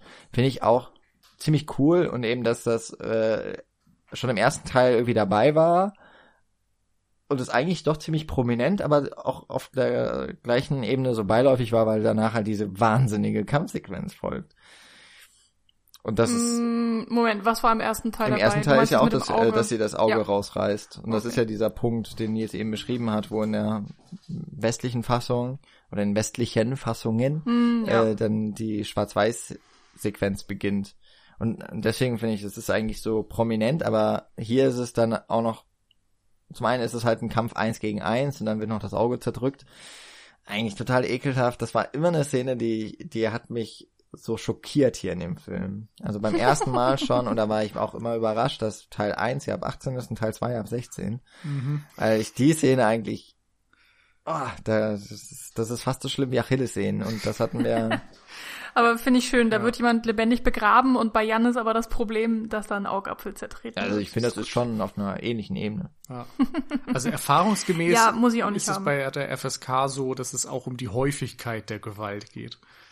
Und wenn du halt nur einmal ein Auge hast, was rausgerissen wird und wo ein bisschen Blut zu sehen ist, dann geht das eher mal durch, als wenn du das eben ganz häufig und dauerhaft zeigst. Ich hatte das lustigerweise vergessen, dass das im ersten Teil geschieht und dann kam aber der Abspann eben beim zweiten Teil und da sind ja dann auch nochmal sehr viele ähm, ja, kleine Schnipsel aus dem ersten Teil eingebaut und unter anderem nämlich genau auch dieser Moment. Und das war dann bei mir so, aha, ah ja, stimmt. Das hab ich also, eben ähm, cool, ähm, ja, nett eingebaut. Aber ich muss sagen, bei dieser Fünf-Punkt-Pressur-Dings, ähm, Fünf Punkte da, Pressur, Herz-Explosionstechnik. Dankeschön. Ähm, das hat mich tatsächlich beim, beim allerersten Mal sichten schon genervt, dass das so blöd offensichtlich besprochen wurde, weil ich dann, ich habe nur darauf gewartet. Also mir war dann, also das hat mir dann, oder jedes Mal passiert mir das eigentlich, dass ich dann die Konfrontation mit Bill nicht mehr interessant finde. Was? Also ich, ja, also es ist, ich, ich weiß auch nicht, warum mir das so krass auffällt. Also, dass sie eben über diese, diese Dings reden und dann war mir halt ja schon klar, ja gut, den kann sie das Ding halt einfach, weil warum sollte das sonst vorkommen? Aber natürlich, wenn es nicht erzählt worden wäre und dann am Ende wäre das so ein großer Twist von wegen, haha, Beatrix hat übrigens eine Technik gelernt, die niemand anderes gelernt hat und sie kann jetzt alles damit, das wäre halt auch richtig arschig gewesen. Da hätte man sich auch total verarscht gefühlt als Zuschauer. Also klar, man muss es schon irgendwie erzählen und unterbringen und Tarantino hat das meinetwegen auch gut gelöst, aber ich, ja, das, ich finde es irgendwie immer wieder schade, weil ich das Gefühl habe, da wird mir eigentlich so ein großartiger Moment genommen. Ich kann ihn halt einfach überhaupt nicht mitfeiern. Und ich mag auf jeden Fall den Moment, wenn er dann die fünf Schritte geht. Ähm, das hat alles echt was für sich auf jeden Fall. Aber ähm, ich, ich liebe die Szene, wenn Beatrix äh, zum ersten Mal ihre Tochter sieht und sie dann eben dieses äh, Pistolenspiel spielen und man eben auch merkt, Bill interagiert eben mit diesem Mädchen so unfassbar süß, väterlich und er ist einfach, er ist auf einmal halt ein komplett anderer Mensch. Das, das, das finde ich halt so großartig, wie das geschrieben ist, wie es auch geschauspielert ist. Und ab dem Zeitpunkt äh, ist es dann echt relativ langweilig, außer dass man nochmal ähm, natürlich interessante Hintergrundinformationen bekommt, äh, warum dieser ganze, diese ganze Rachefeldzug wieder überhaupt losgegangen ist und warum Beatrix letztendlich auch überhaupt in dieser Kirche gelandet ist. Ne? Was, was wollte sie da eigentlich? Und ähm, außer natürlich den großen offensichtlichen Sachen, die man schon wusste. Ähm, aber ja, Liebe ich Zuhörer und Zuhörerinnen, weil ihr das oh gerade nicht sehen konntet, wie die Augen von Nils und ich glaube auch von mir so ganz groß auf einmal wurden, als Michi gesagt hat, dass es so langweilig ist. Äh, ich habe mit dem Kopf geschüttelt, möchte ich also wir, dazu sagen. Aber wir sind auf jeden Fall zu dem Punkt gekommen, wo wir unbedingt hin muss, nämlich eben die Konfrontation mit Bill. Darauf läuft ja nun mal, äh, laufen beide Filme hinaus. Mhm. Und ich habe das vielleicht auch noch kurz so vorweg. Ich habe auch so ein paar Probleme mittlerweile mit dieser Sequenz. Ich habe da extra mal so geschaut, die dauert etwa 40 Minuten. 40, 45 Minuten Echt? ist tatsächlich diese Sequenz, wo sie dann zu Bill kommt. Davor gibt's ja noch diesen, dieses kurze äh, Intermezzo bei diesem spanischen, mexikanischen, was auch immer, die ich wahnsinnig unangenehm finde. Ja. Das, das, das ist so das eine, was so auch wieder in diese Richtung geht, was wir beim letzten Mal schon gesprochen haben. Das ist so eine Szene, die hätte man halt nicht geschrieben, wenn es um einen männlichen Protagonisten geht wo dann so ein ekelhaft schmieriger Typ sagt, oh, du hättest mir aber auch gefallen. also der, äh, ich kann diesen Akzent zum Glück nicht nachmachen und äh, wäre auch irgendwie ja. rassistisch, den jetzt nachzumachen wahrscheinlich. Ich, ähm, ich finde tatsächlich, also Michael Parks ist das ja, also der Cop aus mhm. dem ersten Teil, der spielt es, finde ich, richtig gut. Und ähm, ich finde, es gibt halt zumindest ein bisschen Kontext nochmal für für Bill als für den Antagonisten. Du hast mhm. schon recht, das ist wieder äh, so aus dieser ganzen Geschlechter-Gender-spezifischen Herangehensweise eine schwierige Szene, aber ähm, es geht ja im Grunde auch hier wieder um, um diesen selbstgefälligen, bösartigen Gangster, mhm. der Kontrolle über Frauen ausübt und auf eine Art ein, ein Spiegelbild von Bill ist. Er ist auch in der Lage, die, die Frauen um ihn herum zu kontrollieren und er ist auch verdammt sadistisch. Er sagt ja an einer Stelle so, ich hätte dir nicht in den Kopf geschossen, ich hätte dir nur ein bisschen das Gesicht zerschnitten. Und um das zu untermalen, lässt er dann die eine Frau wenig später herkommen und du siehst eben, dass er es bei ihr gemacht hat. Man kann sicherlich darüber reden, ob das jetzt unnötige Gewalt ist und, und ob das wirklich so viel Kontext dazu bietet. Aber hm, irgendwie gibt die dem Ganzen schon nochmal einen neuen Dreh, finde ich. Aber ich kann es nicht gut in Worte fassen. Warum? Warum ich dieses Gefühl habe. Also ich stimme dir zu, dass es tatsächlich, die Szene hat schon noch irgendwie den Gedanken, dass sie Bill nochmal eine Facette tatsächlich dazu bringt, weil das ja so eine Art Ziehvater oder so wird da, glaube ich, beschrieben. Ähm, so ein alter, ein gealterter Gigolo. Hm. Drogenmafia, was auch immer, Boss. So, also irgendwie sowas.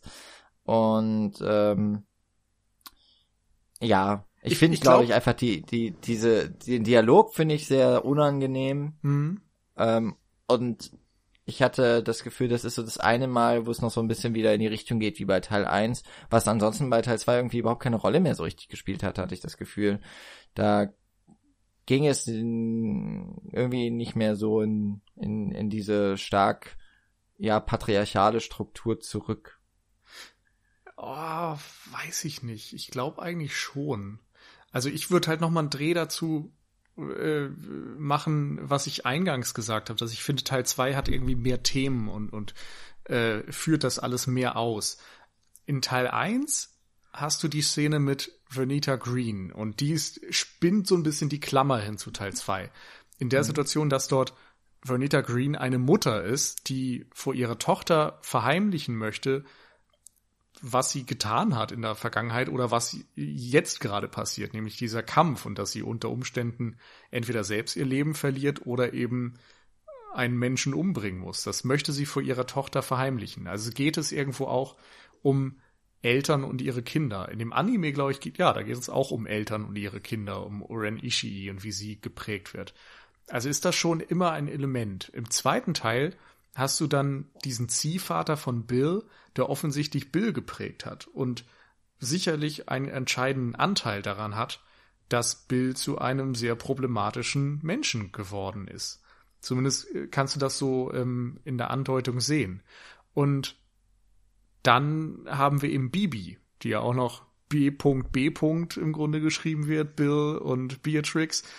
Und bei ihr kommt dann eben auch die Frage auf, wie wird sie geprägt? Durch ihre Eltern beziehungsweise durch den Vater, der sie jetzt vier Jahre lang ähm, erzogen hat und auf einer, auf der anderen Seite die Mutter, die sie vorher nie kennengelernt hat. Also da sind dann diese Gedanken tatsächlich wieder drin. Wird übrigens auch noch gespiegelt in diesem äh, Samurai Shogun, glaube ich, äh, was sie dann später gucken, das Video, was ja eigentlich Lone Wolf and Cub ist, nur im amerikanischen Recut.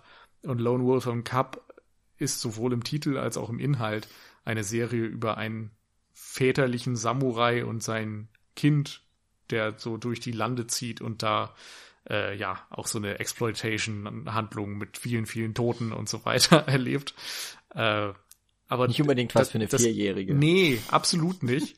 Aber natürlich auch, wenn man Tarantinos Biografie anguckt, etwas, was er mehr oder weniger genauso erlebt hat. Er war ja auch extrem jung und wurde dann immer schön ins Kino gesetzt und hat da die ganzen äh, B-Movies geschaut und sich dadurch irgendwie auch die Liebe zum Kino angeeignet und eben auch einen riesigen Wissensschatz.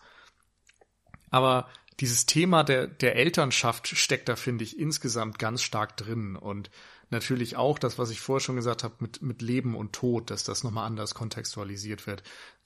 Natürlich auch durch die Wiedergeburt von Beatrix nach der Kugel im Kopf, dass sie wieder aufwacht, aber auch hier, dass sie im Grab ist und sich wieder aus dem Grab herauskämpft. Also da sind ganz viele Momente, in, in denen das so rauskommt. Und natürlich ist ein Kind irgendwie auch immer neues Leben. Und es gibt noch diese kleine kurze Rückblende, glaube ich, zwischen der Szene mit dem Ziehvater und dann dem Finale mit Bill, wo äh, der oder vielleicht passiert es auch eingeschoben im Finale. Ähm, das ist quasi der letzte Mord oder der, der letzte Auftragsmord, ja, mhm. den Beatrix eigentlich durchführen sollte und dann eben nicht durchgeführt hat, weil sie einen Schwangerschaftstest macht und feststellt, sie ist schwanger und für sie ändert sich halt alles. Und da bekommt dann diese Mutterschaft auch nochmal eine andere Facette. Wieder ein Rückgriff auf diese Vernita Green Eingangsszene in Teil 1, wo wir auch gesagt haben, diese Weiblichkeit und die Mutterschaft wird in den Kampf und in die Szene mit eingewoben. Das ist immer ein Thema, das eine Rolle spielt. Und da passiert es dann im zweiten Teil eben wieder. Mhm. Mhm. Auf jeden Fall. Also ich finde, diese ganzen Themen, ja, ähm, sind da wirklich sehr gut eingearbeitet und auch sehr wichtig. Es ist immer wieder auch spannend, wie man es eben schaffen kann, vermeintlich banale Geschichten, also eben eine absolut straighte Rachegeschichte, dann doch noch mit so ernsten Themen oder ähm, ähm, ja streng zu unterfüttern. Und trotzdem muss ich sagen, finde ich diese Szene mit dem mit dem Spanier Esteban, glaube ich. Ja. Äh, ich weiß nicht, ich verstehe nicht, wo, also ja, ich, also sie ist jetzt da und deswegen, sie erzählt auf jeden Fall was, sie fügt was hinzu. Ich finde trotzdem jetzt nicht, dass man sie unbedingt gebraucht hätte und ich finde es auch, ja, gerade mit diesem ganzen, so, ne, er ist ein Pimp und hat da seine Frauen um sich rum und all diese Sachen, oh, ich finde das schon echt, ja, schlimm anzugucken und ich denke mir dann halt auch, was sagt das eben über die anderen Frauen aus? Also wenn man eben sagt, Bill ist genau von dieser Person beeinflusst und eben auch negativ beeinflusst und sozialisiert worden, ähm, also überspitzt gesagt sind dann Oren und Beatrix und Elle sind dann so sein Harem oder was. Also ich weiß, das ist ein bisschen sehr viel, ja. aber ich habe mich halt im ersten Teil schon so ein bisschen an dieser ganzen Thematik gestoßen und das wird jetzt im zweiten Teil nicht unbedingt besser. Ich meine, das ist auch nichts, was jetzt direkt thematisiert wird und was vielleicht auch gar nicht beabsichtigt wurde. Aber irgendwie hätte man da auch echt mal ein Stücken länger drüber nachdenken können. Und das ist immer so Effekthascherei, die meiner Meinung nach irgendwie einfach nicht nötig ist. Weiß nicht. Also ich finde, da bist du dann ein bisschen zu, zu schnell bei einem Urteil, ohne das richtig zu begründen, weil wie gesagt, aus meiner Sicht gibt es Kontext. Es, es spricht diese ähm, Eltern prägen ihre Kinder-Thematik an und so weiter. Und trotzdem muss man jetzt nicht sagen, das ist exakt das Gleiche und alle Figuren sind exakt die gleichen. Das ist mir dann doch ein bisschen. Nee, zu natürlich einfach. nicht. Ja, ist es auch, klar. Aber will ich auch gar nicht sagen. Mir gefällt halt einfach dieser das, das Fass, was da aufgemacht wird, so, das finde ich per se einfach schon überflüssig. Oder zu viel, besser gesagt. Aber dann äh, kommen wir noch zur eben tatsächlich der Konfrontation Bill und ja. und Beatrix. Wir wollten ja schon hin und eben äh, das ist ein ein natürlich auch schon mal wieder sehr emotionaler Moment ist, weil es ist ja auch der Moment, in dem etwas, was wir schon wissen, nämlich, dass die Tochter von Beatrix lebt. Das wird ja am Ende von Teil 1 von Bill gesagt. Äh, aber Beatrix weiß es eben noch nicht und ähm, ist dann auch erst einmal tatsächlich für einen Moment aus ihrem, aus ihren Rachegelüsten auch mal komplett abgelenkt, weil sie einfach über ja, über, überflutet wird von den ganzen Gefühlen, von denen sie halt einfach ja, sie wird übermannt. So. Und dann ist es aber eine Szene, in der wird eben, ihr habt schon gesagt, mit so Spielpistolen gespielt und es wird ja auch Beatrix erschossen. Äh, aber sie ist ja gar nicht wirklich tot. Also ist auch das, das ist ja im Grunde auch die spielerische Art und Weise, nochmal mit dem, was wir schon kennen, umzugehen. Und äh, dann gibt's diese schön lange Sequenz mit dem Sandwich das Bild zubereitet und es geht mal wieder um Leben und Tod. Äh, die Geschichte mit dem, mit dem äh, Goldfisch. Und auch hier eine Sache, die sich im Grunde auch widerspiegelt mit dem, was wir schon vorher hatten. Solange eben das Kind in der Umgebung ist, werden die Waffen und der eigentliche Zweck des Besuchs so zur Seite, Besuch, äh, wird, wird so zur Seite gelegt oder es wird erst einmal, ähm, im Grunde wird die weiße Flagge gehisst und man hat erstmal einen Waffenstillstand. aber natürlich ist die Rache dann noch nicht erledigt. Aber äh, es gibt erstmal tatsächlich so einen ganz obskuren Familienmoment zwischen, zwischen Vater, Mutter und Tochter. Ich finde, äh, ist sehr witzig, dass du so das vorhin beschrieben hast, Michi, dass er äh, Bill so so eine süße väterliche Art und Weise irgendwie hat. Ich finde das jetzt schon, äh, also zum einen schon mit der, mit den Medien, mit dem sie, äh, mit dem Bibi als Vierjährige konfrontiert wird, das ist schon ein bisschen seltsam. ähm, und auch die Art und Weise, okay, er, er bringt ihr was bei über Leben und Tod, aber so die Art und Weise, wie er mit ihr spricht, ist halt irgendwie die Art und Weise, wie er mit allen spricht, vielleicht ein bisschen langsamer, ein bisschen äh, ein bisschen bedachter auf die Wortwahl, die er, die er dann nutzt, er flucht weniger, aber er spricht ja auch relativ offen darüber, dass er, ähm, dass er die Beatrix eigentlich erschossen hat, aber dass er mhm. ganz traurig darüber ist. Ja, klar, also er ist natürlich trotzdem immer noch ein Psychopath, also das ändert sich ja nicht, aber er zeigt da halt trotzdem seine einfühlsamste Seite. Und ähm, also ich finde, man merkt da auch einfach, dass, ein, dass eine gewisse Chemie zwischen den Schauspielern da war, dass äh, die Kinderschauspielerin sich auch anscheinend sehr wohl gefühlt hat, ähm, dass da keine große Distanz zwischen, zwischen denen allen war und ähm, ähm, also ich finde, ähm, Caroline transportiert halt einfach komplett diese Szene. Also wenn, wenn er das nicht so grandios gespielt hätte, dann ähm, ich meine, klar, Uma Thurman ist da auch wahnsinnig emotional und sie schafft es da auch, ähm, das glaubhaft zu transportieren. Aber es ist, es ist so eine komplexe Szene und die könnte so unfassbar schnell ins Lächerliche kippen, dass man einfach wirklich sagt, so, naja, was wollt ihr hier von mir? Das könnt ihr mir doch jetzt nicht glauben machen und ne, dieses so, was soll das? Sie erschießen sich hier gegenseitig.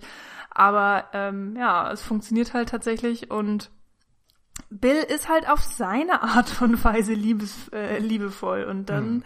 redet man halt auch mal offen und ehrlich über den Tod und so weiter. Also ich, ja, ich glaube, klar, alles sehr strange. Ich glaube, man nimmt es halt vor allem an, weil es in Teil 1 so schon eingeführt worden ist, dass man nicht vor Kindern kämpft.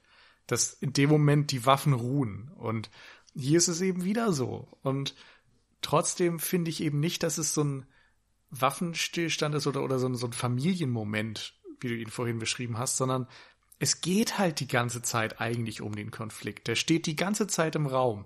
Wir sehen auch konstant diese Spielzeugpistolen oder die Samurai-Schwerter, die so dekorativ präsentiert werden. Das ist immer im Hinterkopf und das ist irgendwo auch immer im Gespräch, denn es geht darum, dass Bill äh, Beatrix äh, angeschossen hat. Es geht darum, dass der Goldfisch getötet wurde von, von Bibi und wie sie sich damit fühlt, wie sie sich mit dem Konzept des, des Todes äh, fühlt. Und das sind immer wieder Kommentare auf den eigentlichen Konflikt und auf die Situation, dass eben Bibi feststellt, der Goldfisch ist tot und sie kann es nicht rückgängig machen. Und in dem Moment, wo sie das feststellt, ist sie traurig. Und natürlich ist das exakt das, was Bill Beatrix sagen will, wie er über diesen Vorfall fühlt, dass er, wie du es vorhin auch sagtest, dein Lieblingszitat, er hat überreagiert und dann war es aber halt zu spät und er konnte es nicht mehr ändern. So, das auf seine Art ist das ja total nachvollziehbar. Es ist natürlich trotzdem absolut unmoralisch und falsch und skrupellos und was weiß ich nicht alles. Aber es ergibt bis zu einem Grad schon Sinn.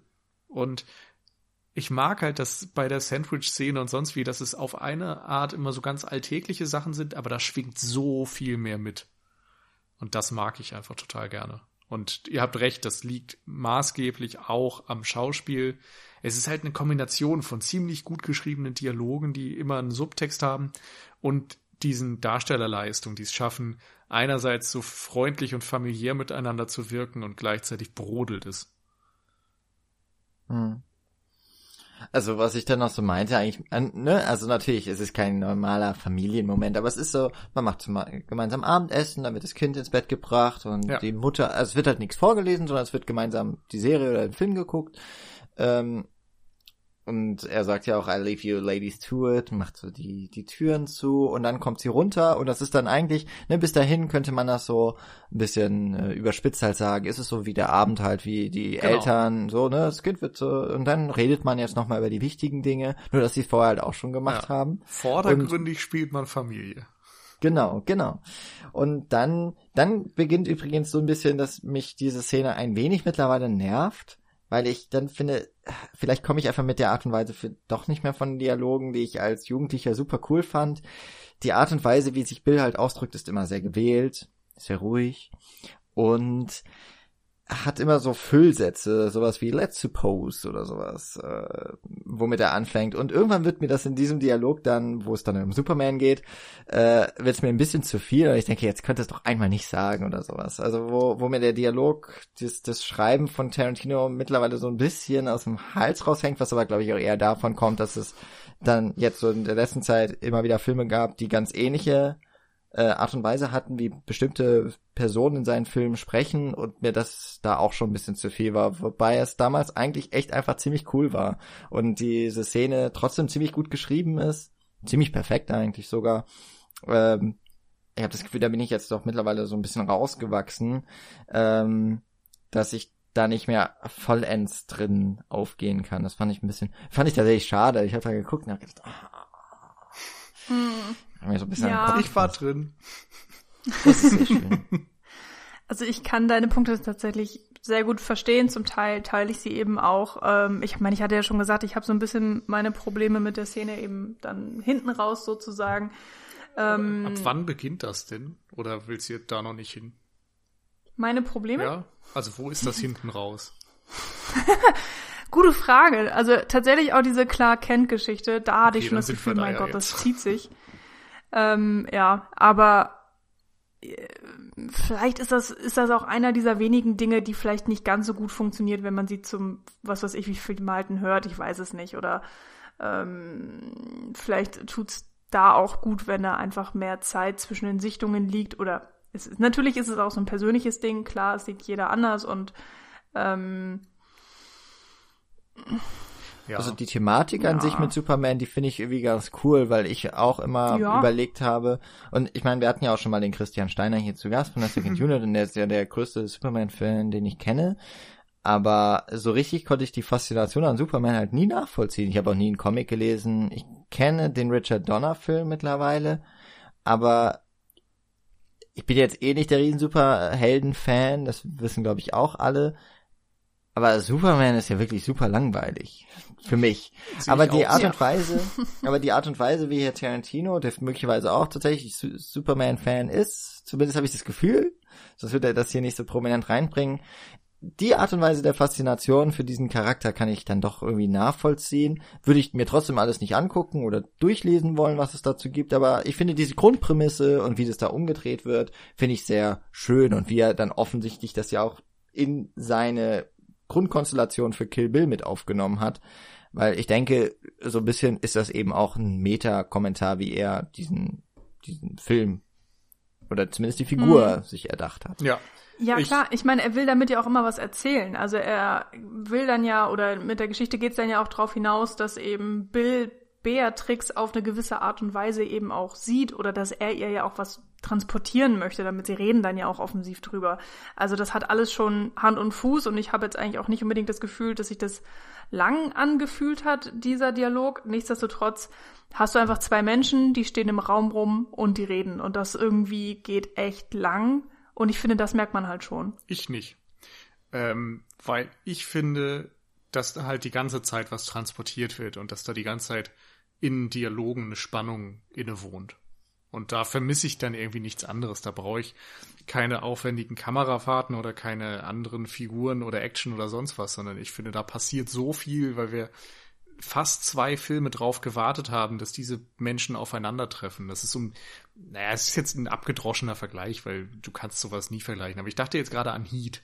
So, in Heat gibt's das Aufeinandertreffen zwischen Al Pacino und Robert De Niro und du hast irgendwie die ganze Filmgeschichte drauf gewartet und diesen Film und dann sitzen sie da im Diner und unterhalten sich einfach.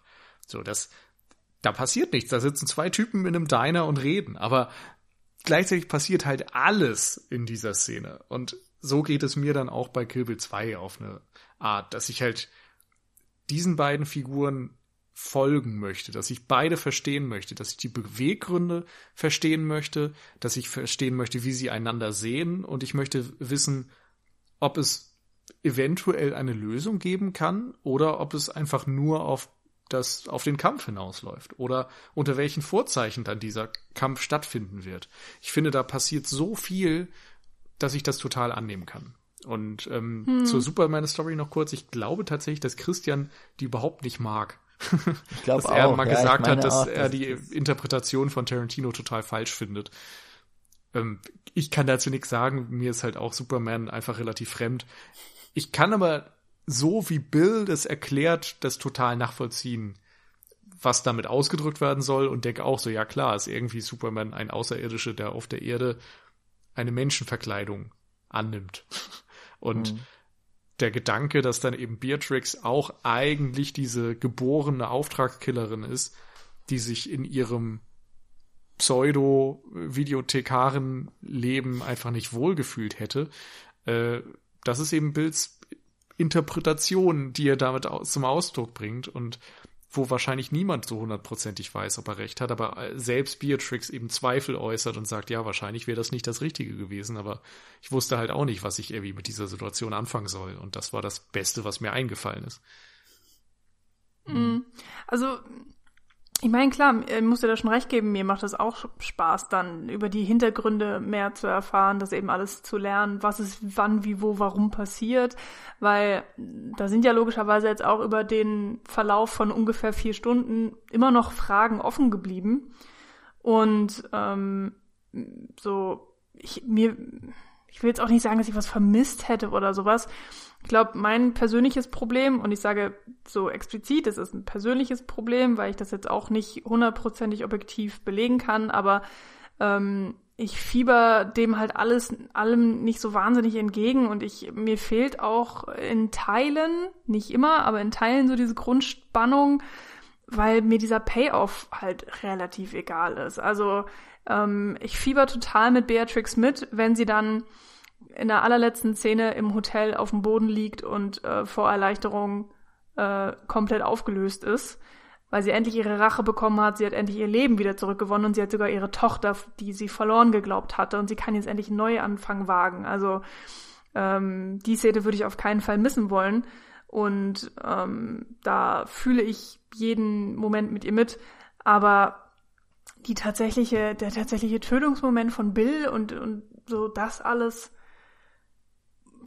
ich weiß auch nicht, da ist bei mir so dermaßen die Luft raus und dementsprechend ist halt auch viel von dem, was davor passiert, für mich ja nicht so großartig, wie es halt eigentlich sein könnte.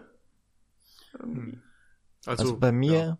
sag du. Bei, bei mir ist so, das war, also ich habe den Film jetzt auch schon mehrfach gesehen, ich weiß nicht wie häufig, aber ich weiß noch, dass als ich zum ersten Mal Kill Bill Volume 2 geguckt habe, dass ich generell so ein bisschen enttäuscht war. Das habe ich, glaube ich, das letzte Mal schon gesagt, weil ich einfach mit was komplett anderem gerechnet habe. Ich habe eigentlich eine Fortsetzung von Teil 1 in Stil, Übertriebenheit und so weiter damals äh, mir gewünscht, als wahrscheinlich auch noch Teenager. Und ich kann das immer mehr trotzdem auch wertschätzen, wie jetzt eigentlich diese dieser klimaktische, auf das klimaktische Aufeinandertreffen hier läuft und halt überhaupt nicht so, wie man es eigentlich mal gedacht hätte. Und, aber total folgerichtig. Also, dass wir hier 40 Minuten Dialog haben und dann eine sehr, sehr kurze Sequenz, weil es ändert alles nichts. Also, es ist eigentlich klar, dass es zu diesem Unausweichlichen kommen muss. Nämlich, was der Titel halt auch schon verspricht, Kill Bill. Ähm, aber die Art und Weise, ist halt dann doch noch mal was, was sehr spannendes, weil wir auch da wieder so dieses Machtverhältnis eigentlich sehen müssen.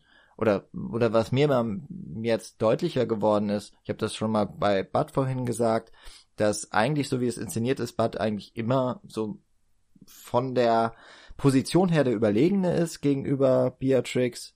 Und das ist Bill eigentlich ja auch, und zwar zu allen anderen. Er hat diesen, diese große Ehrfurcht von allen, ähm, der hat ein Team von Superkillern, aber alle hören auf ihn. Äh, Beatrix flieht ja auch vor ihm, weil sie auch Angst hat vor den Konsequenzen, die ihre Schwangerschaft hat. Da ist es ihr, glaube ich, gar nicht so wichtig äh, zu dem Moment, ob das jetzt ihr Bild Sohn ist oder nicht, sondern hat einfach Angst ja um ihr Kind. Und deswegen geht sie weg. Also auch das ist ja eine, eine sehr, sehr starke Machtposition, die dadurch von Bill irgendwie gezeigt wird. Und er ist derjenige, der ihr nicht traut in dieser letzten Konfrontation, die sie haben und dann mit diesem James Bond mäßigen Wahrheitsserum-Schuss äh, sicherstellt, dass er ihr jetzt irgendwie vertrauen kann, dass sie ihm die Wahrheit erzählt. Auch das ist ein Machtverhältnis, das, das da ausgespielt wird. Und dass sie aber am Ende eigentlich über ihn halt triumphieren kann, weil sie auch etwas gelernt hat, was er niemals gelernt hat von ihrem gemeinsamen Meister, Pai Mei. Das, das finde ich ist eine sehr schöne Umkehrung und auch, dass sie, als wenn sie es ihm halt äh, sagt, was, was ihre Beweggründe waren und er dann nichts anderes als zu seiner Entschuldigung vorbringen kann, als eben mein Lieblingssatz, I overreacted. Sie das ja auch spöttisch dann nochmal äh, so wiederholt, wie das war's jetzt. Mehr hast du nicht zu deiner Verteidigung zu sagen. Und es dann eben auch zu der Konfrontation kommt, die sie gewinnt und er aber trotzdem, kann man sicherlich drüber streiten, ob er sowas verdient hat. Er hat ja, es ist ein sehr würdevoller Abgang. Ähm, ein, ein sehr wie hat, wie hatte Paul das jetzt äh, gesagt? Ein, ah, es gibt das so einen schönen Begriff dafür. Es hat sowas. Oh, da bin ich jetzt gespannt. Ja, ich komme nicht mehr auf äh, episch, genau. Ein so. epischer, ein epischer Tod, den äh, Bill hier stirbt. ja, das stimmt. Ähm, ja, auch mit. Das ist doch auch Ennio Morricone Musik, oder? Äh, ja, in, genau. Ich glaube, das ist aus äh, Mercenario von Sergio Corbucci. Also auch, es hat, es hat so was Orchestrales, was Opernhaftes, das ist äh, auch eine totale Überhöhung. Und irgendwie passt es halt zu Bill. Er hat es eigentlich nicht verdient. So vom Charakter her. Ne? Hat viel Böses getan, aber so wie er halt auch aufgebaut wurde, irgendwie ist es ein total passendes, ein sehr poetisches Ende für, für diese Figur und auch ein, ein einfach nicht, zumindest wenn man Teil 1 gesehen hat, ein nicht so zu erwartendes Endergebnis. Und dass es aber danach so ein bisschen noch folgt, äh, mit der, mit dieser Erleichterung, ähm, diese Szene in dem Bad, das finde ich auch nochmal ein, ein richtig starkes Schauspiel von, von Uma Thurman, weil es dadurch jegliche Emotionen irgendwie nochmal durchgeht. Es ist ja auch Schmerz dabei, die vier Jahre, die sie verloren hat. Oder man kann das alles mit reinlesen. Mhm. Und ähm, im Grunde beginnt Kill Bill in Volume 1 mit einer sehr, sehr starken emotionalen Szene von Uma Thurman und es endet quasi mit einer super emotionalen Szene. Das ist ja auch nochmal so eine Rahmung. Und da finde ich, äh, kann man auch ihre Leistung wirklich überhaupt nicht hoch genug schätzen. Also David Carradine natürlich auch super hier, aber Uma Thurman hat in einer Rolle, wo man es, wo andere Filmemacher, glaube ich, aus so merkt man auch immer wieder, wenn es starke Frauenfiguren gibt, äh, auch Actionheldinnen, dass die solche Szenen einfach nicht bekommen, so eine Tiefe nicht bekommen und dafür braucht Tarantino gar nicht mal so viele Momente, um das, um das rüberzubringen, weil er auch die richtige Schauspielerin dafür an der Seite hat. Ja. So, jetzt bin ich wieder durch, mit dem Husarenritt durch diese ganzen Sequenz gegangen. Ja. Ich finde bei Bill in diesem gesamten Kontext halt spannend, dass er im Teil 1 so als der, der große Bösewicht, der große Unbekannte aufgebaut wird und im zweiten dann so viel Charakter bekommt, so viel Tiefe bekommt und vielschichtig wird. Also klar, er ist immer kontrolliert, er ist immer elegant und, und zieht irgendwie auch seine Coolness aus dieser äh, ja, Eloquenz und, und Eleganz, die er immer transportiert. Und trotzdem ist er halt der Motor für all den Hass, für all die Rache, die das Ganze hier in Bewegung setzt. Und man denkt irgendwie nach Teil 1, dass es der schlimmste Typ der Welt ist. Und in Teil 2 wird man halt so ein Stück weit damit konfrontiert, dass das auch zumindest ein Mensch ist, dass der auch seine positiven Seiten hat, dass er Bibi gegenüber extrem liebevoll ist, dass er auch im Grunde seine Tat eben aus, aus verletztem Stolz begangen hat. Das ist, wie gesagt, trotzdem nicht zu ver, äh, entschuldigen und so weiter. Und natürlich ist er auch am Ende absolut nicht in der Lage, eine gute Entschuldigung oder gute Begründung zu liefern. Aber ich nehme ihm halt trotzdem dieses Gefühl ab und ich kann schon nachvollziehen, dass wenn man sich jetzt einfach nur mal versucht, da rein zu versetzen, da ist ein, ein Mann, der äh, mit einer Frau zusammen ist und auf einmal ist sie weg. Und er denkt, sie ist tot. Und du stellst auf einmal fest, nee, die ist schwanger, möglicherweise mit deinem eigenen Kind, hat sich irgendeinen Typen irgendwo gesucht, der jetzt äh, ihr Ehemann wird, so, was zur Hölle ist da denn bitte passiert, so, warum hat sie nicht das Gespräch gesucht, warum, ne, wie, wie kann sie mir das antun, sozusagen, so den Gedankengang, den kann man ja total nachvollziehen. Aber er ist eben dann auch wieder nicht in der Lage, sich selbst zu hinterfragen und selbst zu schauen, welchen Fehler habe ich denn gemacht, warum welchen Fehler habe ich gemacht, dass sie nicht das Gespräch gesucht hat, dass sie nicht auf mich zugegangen ist, dass sie so sehr Angst vor mir hatte. Und im Grunde gibt er selbst die Antwort damit, dass seine Reaktion ist, äh, auf sie zu schießen, sie zu erschießen. Denn offensichtlich ist er ja nicht vertrauenswürdig. Und trotzdem ist äh, dann deutlich, finde ich, dass er durchaus Reue zeigt und seine Tat eben nicht im Nachhinein ungeschehen machen kann, vielleicht gerne ungeschehen machen würde. Ein liebevoller Vater, soweit man es vielleicht beurteilen kann, für Bibi war. Und ich glaube, das ist dann auch nochmal so ein, so ein Baustein für Beatrix, der, der das so schwierig macht, weil irgendwo liebt sie ihn ja oder hat ihn geliebt und hat natürlich trotzdem allen Grund, auch ihn zu hassen und Rache zu nehmen. Aber das sind alles super komplexe Emotionen, die da eine Rolle spielen. Das ist dann auf einmal nicht mehr schwarz und weiß und eindeutig, sondern es befindet sich in einem Graubereich. Und äh, die Tochter, die sie am Ende hat, ist eben Bills Tochter. Also es ist verdammt kompliziert. Und ich finde, diese ganzen Emotionen werden in diesem Finale so überdeutlich. Und ich mag dann halt, das mag ich generell irgendwie bei Rachefilmen, das machen ja auch die, die koreanischen Filme sehr gerne, dass du erstmal so einen ganz simplen Racheplot hast, der dann immer komplizierter wird und am Ende weißt du halt nicht, ob das so äh, einfach ist, ob das gerechtfertigt ist, wer hier die moralische Oberhand eigentlich hat und dass es so ein Stück weit hinterfragt wird und, und dem irgendwie ganz viele Facetten gegeben werden, finde ich super. Und insofern finde ich auch immer, fühlt es sich so an, als wenn Bill einen würdevollen Tod irgendwo verdient hat. Er hat, er hat es nicht verdient, irgendwie abgeschlachtet zu werden. Vielleicht bin ich da auch der Einzige, der das so sieht, aber das ist halt mein Gefühl. So, ich, ich gönne ihm das und ich, ich habe auch den Eindruck, dass Beatrix das ihm irgendwo gönnt, dass er, dass er diesen würdevollen Tod hat, dass er selbst die Schritte gehen kann. Und ja, diese Musik dazu, das ist halt bei mir immer Gänsehaut einfach und darum mag ich auch eigentlich gar nicht drüber nachdenken, was da hätte sein können mit mehr Action und einem großen Kampf oder so.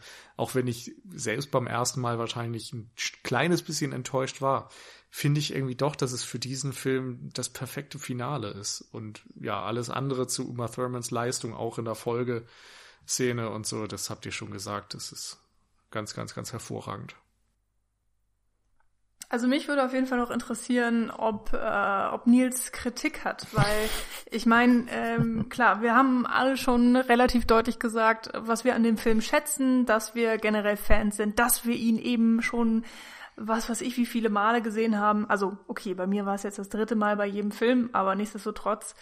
Und ähm, ja, ich habe ja schon gesagt, ich bin jetzt nicht bei allen Momenten so hundertprozentig mit dabei. Trotzdem ähm, würde ich auf jeden Fall sagen, dass es ein, ein verdammt guter Film ist mit, mit sehr, sehr vielen tollen Momenten, Eigenschaften. Ich hatte sehr viel Spaß bei der Sichtung. Ähm, das äh, will ich jetzt auch gar nicht. Also ich will nicht, dass ein falscher Eindruck jetzt hier rüberkommt, deswegen habe ich das Gefühl, ich muss das vielleicht nochmal kurz ein bisschen betonen. ähm, und ich weiß nicht warum, aber ich habe mich lustigerweise, es ist, es ist wirklich banal und dämlich, aber ich habe mich am Set gestört, wenn Yuma Thurman und äh, Caroline, ähm, wenn sie ein, diese Lagerfeuerszene haben. Und Bill sitzt mit seiner Flöte am Lagerfeuer und erzählt ihr eben das erste Mal von dieser Fünf-Punkt-Dings. Und ähm, ich weiß nicht warum, aber ich habe zum ersten Mal eben auf den Hintergrund geachtet und es ist einfach, es ist unfassbar hässlich. Es ist richtig, richtig schlimm. Da ist einfach irgend so eine komische Steinmauer. Sie liegen im Dreck. Also ich meine, das ist ja vollkommen okay. Ist halt eben auch irgendwo in der Wildnis, vielleicht zwischen Jobs, man weiß es nicht. Und dann hast du einfach so einen komischen Studio-Hintergrund, der pff, die bloß beleuchtet ist. Also, keine Ahnung, die sticht halt für mich so richtig krass raus. Weil ich mir auch denke, da hätte man sich auch echt einfach mal ein bisschen Mühe geben können, aber gleichzeitig verstehe ich das auch mehr. Mühe, Was du manchmal raushaust, ey. ja, wie gesagt, vollkommen banal, super ähm, unwichtig für den Film an sich, aber ähm, ja, zusätzlich zu dem finde ich halt tatsächlich auch dieses Haus am Ende so wahnsinnig hässlich, aber das ist natürlich auch einfach eine Geschmacksfrage. Also das, das Haus von Bill? Ja, ja das, das, das ist, so offensichtlich dann Terrasse, wirklich eine Geschmackssache, ja. Ja, genau. Und ähm, das ist jetzt auch nichts, wo ich sage, ich mag den Film deswegen weniger oder ich hatte weniger Spaß oder so, aber ähm, wenn es jetzt darum geht, äh, oder meine Frage war ja nach, nach Kritik und das waren jetzt so diese zwei Mini-Pünktchen, äh, die ich vielleicht noch ähm, hätte. Ja, ähm, also eigentlich habe ich jetzt abgesehen von den Momenten, wo, wo ich sag mal sexuelle Gewalt ohne großen Kontext drin ist, die stoßen mir halt in Teil 1 und 2 dann teilweise ein bisschen auf. Ähm, ansonsten habe ich am Film selbst eigentlich echt nichts zu kritisieren. Ich da bin ich halt auch nostalgisch. Ne? Man muss wirklich sagen, ich habe die super oft gesehen. Ich habe die wahrscheinlich mit 14 oder 15 zum ersten Mal gesehen und seitdem immer wieder. Das ist halt einfach prägend. So, das hat mein Filmgeschmack eben auch mit diesen ganzen Referenzen von Hongkong bis Spaghetti Western enorm geprägt und mir irgendwie vieles geöffnet, äh, was ich heutzutage vielleicht genauso gerne oder noch lieber mag als Kill. Also da kann ich auch nicht objektiv drüber sprechen. Insofern ist da eigentlich nichts zu kritisieren. Das Einzige, was ich dann wirklich nochmal ansprechen muss, ist eben das, was über den Film hinausgeht. Und das ist einerseits, ähm, dass ich sehr gerne mal so eine komplett Langfassung hätte, die dann oft versprochen und nie ähm, wirklich umgesetzt wurde. Dass dann eben als Produzent nach wie vor Harvey Weinstein massiv involviert war und äh, der Typ da muss man, glaube ich, keine Worte drüber verlieren. Der, der geht einfach gar nicht und hat zum Glück eine gerechte Justizstrafe für seine Taten bekommen. Und dann sind es eben auch die Vorwürfe, die Uma Thurman dann noch in der, in den letzten Jahren geäußert hat, auch glaube ich in, in der Folge MeToo und so weiter, ähm, dass sie einen Unfall am Set hatte. Ich glaube, das ist die Szene, wo sie zu dem Esteban hinfährt und ähm, vorher gesagt hat zu Quentin Tarantino, dass sie die Szene nicht machen möchte, weil sie sich beim Autofahren dort nicht sicher fühlte auf dieser Strecke, dann irgendwie am Tag des Drehs auch noch in die entgegengesetzte Richtung fahren sollte, als geplant war, dadurch Gegenlicht hatte, geblendet war und tatsächlich einen ja, Autounfall hatte, bei dem sie sich schwer verletzt hat und ich glaube sogar heute noch Spätfolgen davon hat. Und auch sagte, das hat eben die Beziehung zwischen Tarantino und ihr nachhaltig zerstört. Und da muss ich halt dann auch sagen, das wirft kein gutes Licht auf Quentin Tarantino, dass er dort halt die Ängste seiner Darstellerin nicht ernst genommen hat. Ich glaube, hat er sich selbst auch im Nachhinein zu geäußert und gesagt, dass er das gerne ungeschehen machen würde und so weiter. Aber das ist eben ein Vorfall, der so passiert ist und auch so diese Sachen mit dem Anspucken. Ne? Ich glaube, Bud spuckt irgendwann die äh, Uma Thurman ins Gesicht und das hat Quentin Tarantino selbst übernommen. Da sind so ein paar Sachen, pff, da stecke ich dann letztendlich auch in der Beziehung zwischen den beiden nicht drin, ob das vielleicht eine Absprache zwischen denen war oder so. Aber das wirft kein gutes Licht auf ihn insgesamt. Und das, wie gesagt, ich kann das trennen, ich kann die Filme trotzdem nostalgisch verklären, aber ich finde, das sollte zumindest nicht unerwähnt bleiben. Hm. Ja, war das nicht so? Äh, Tarantino hat doch dann auch später in den Glorious Bastards Diane Krüger gewirkt, etwas, was man gut nachvollziehen kann, wenn man manchmal ihre Schauspielleistungen gesehen hat. Nein, Quatsch.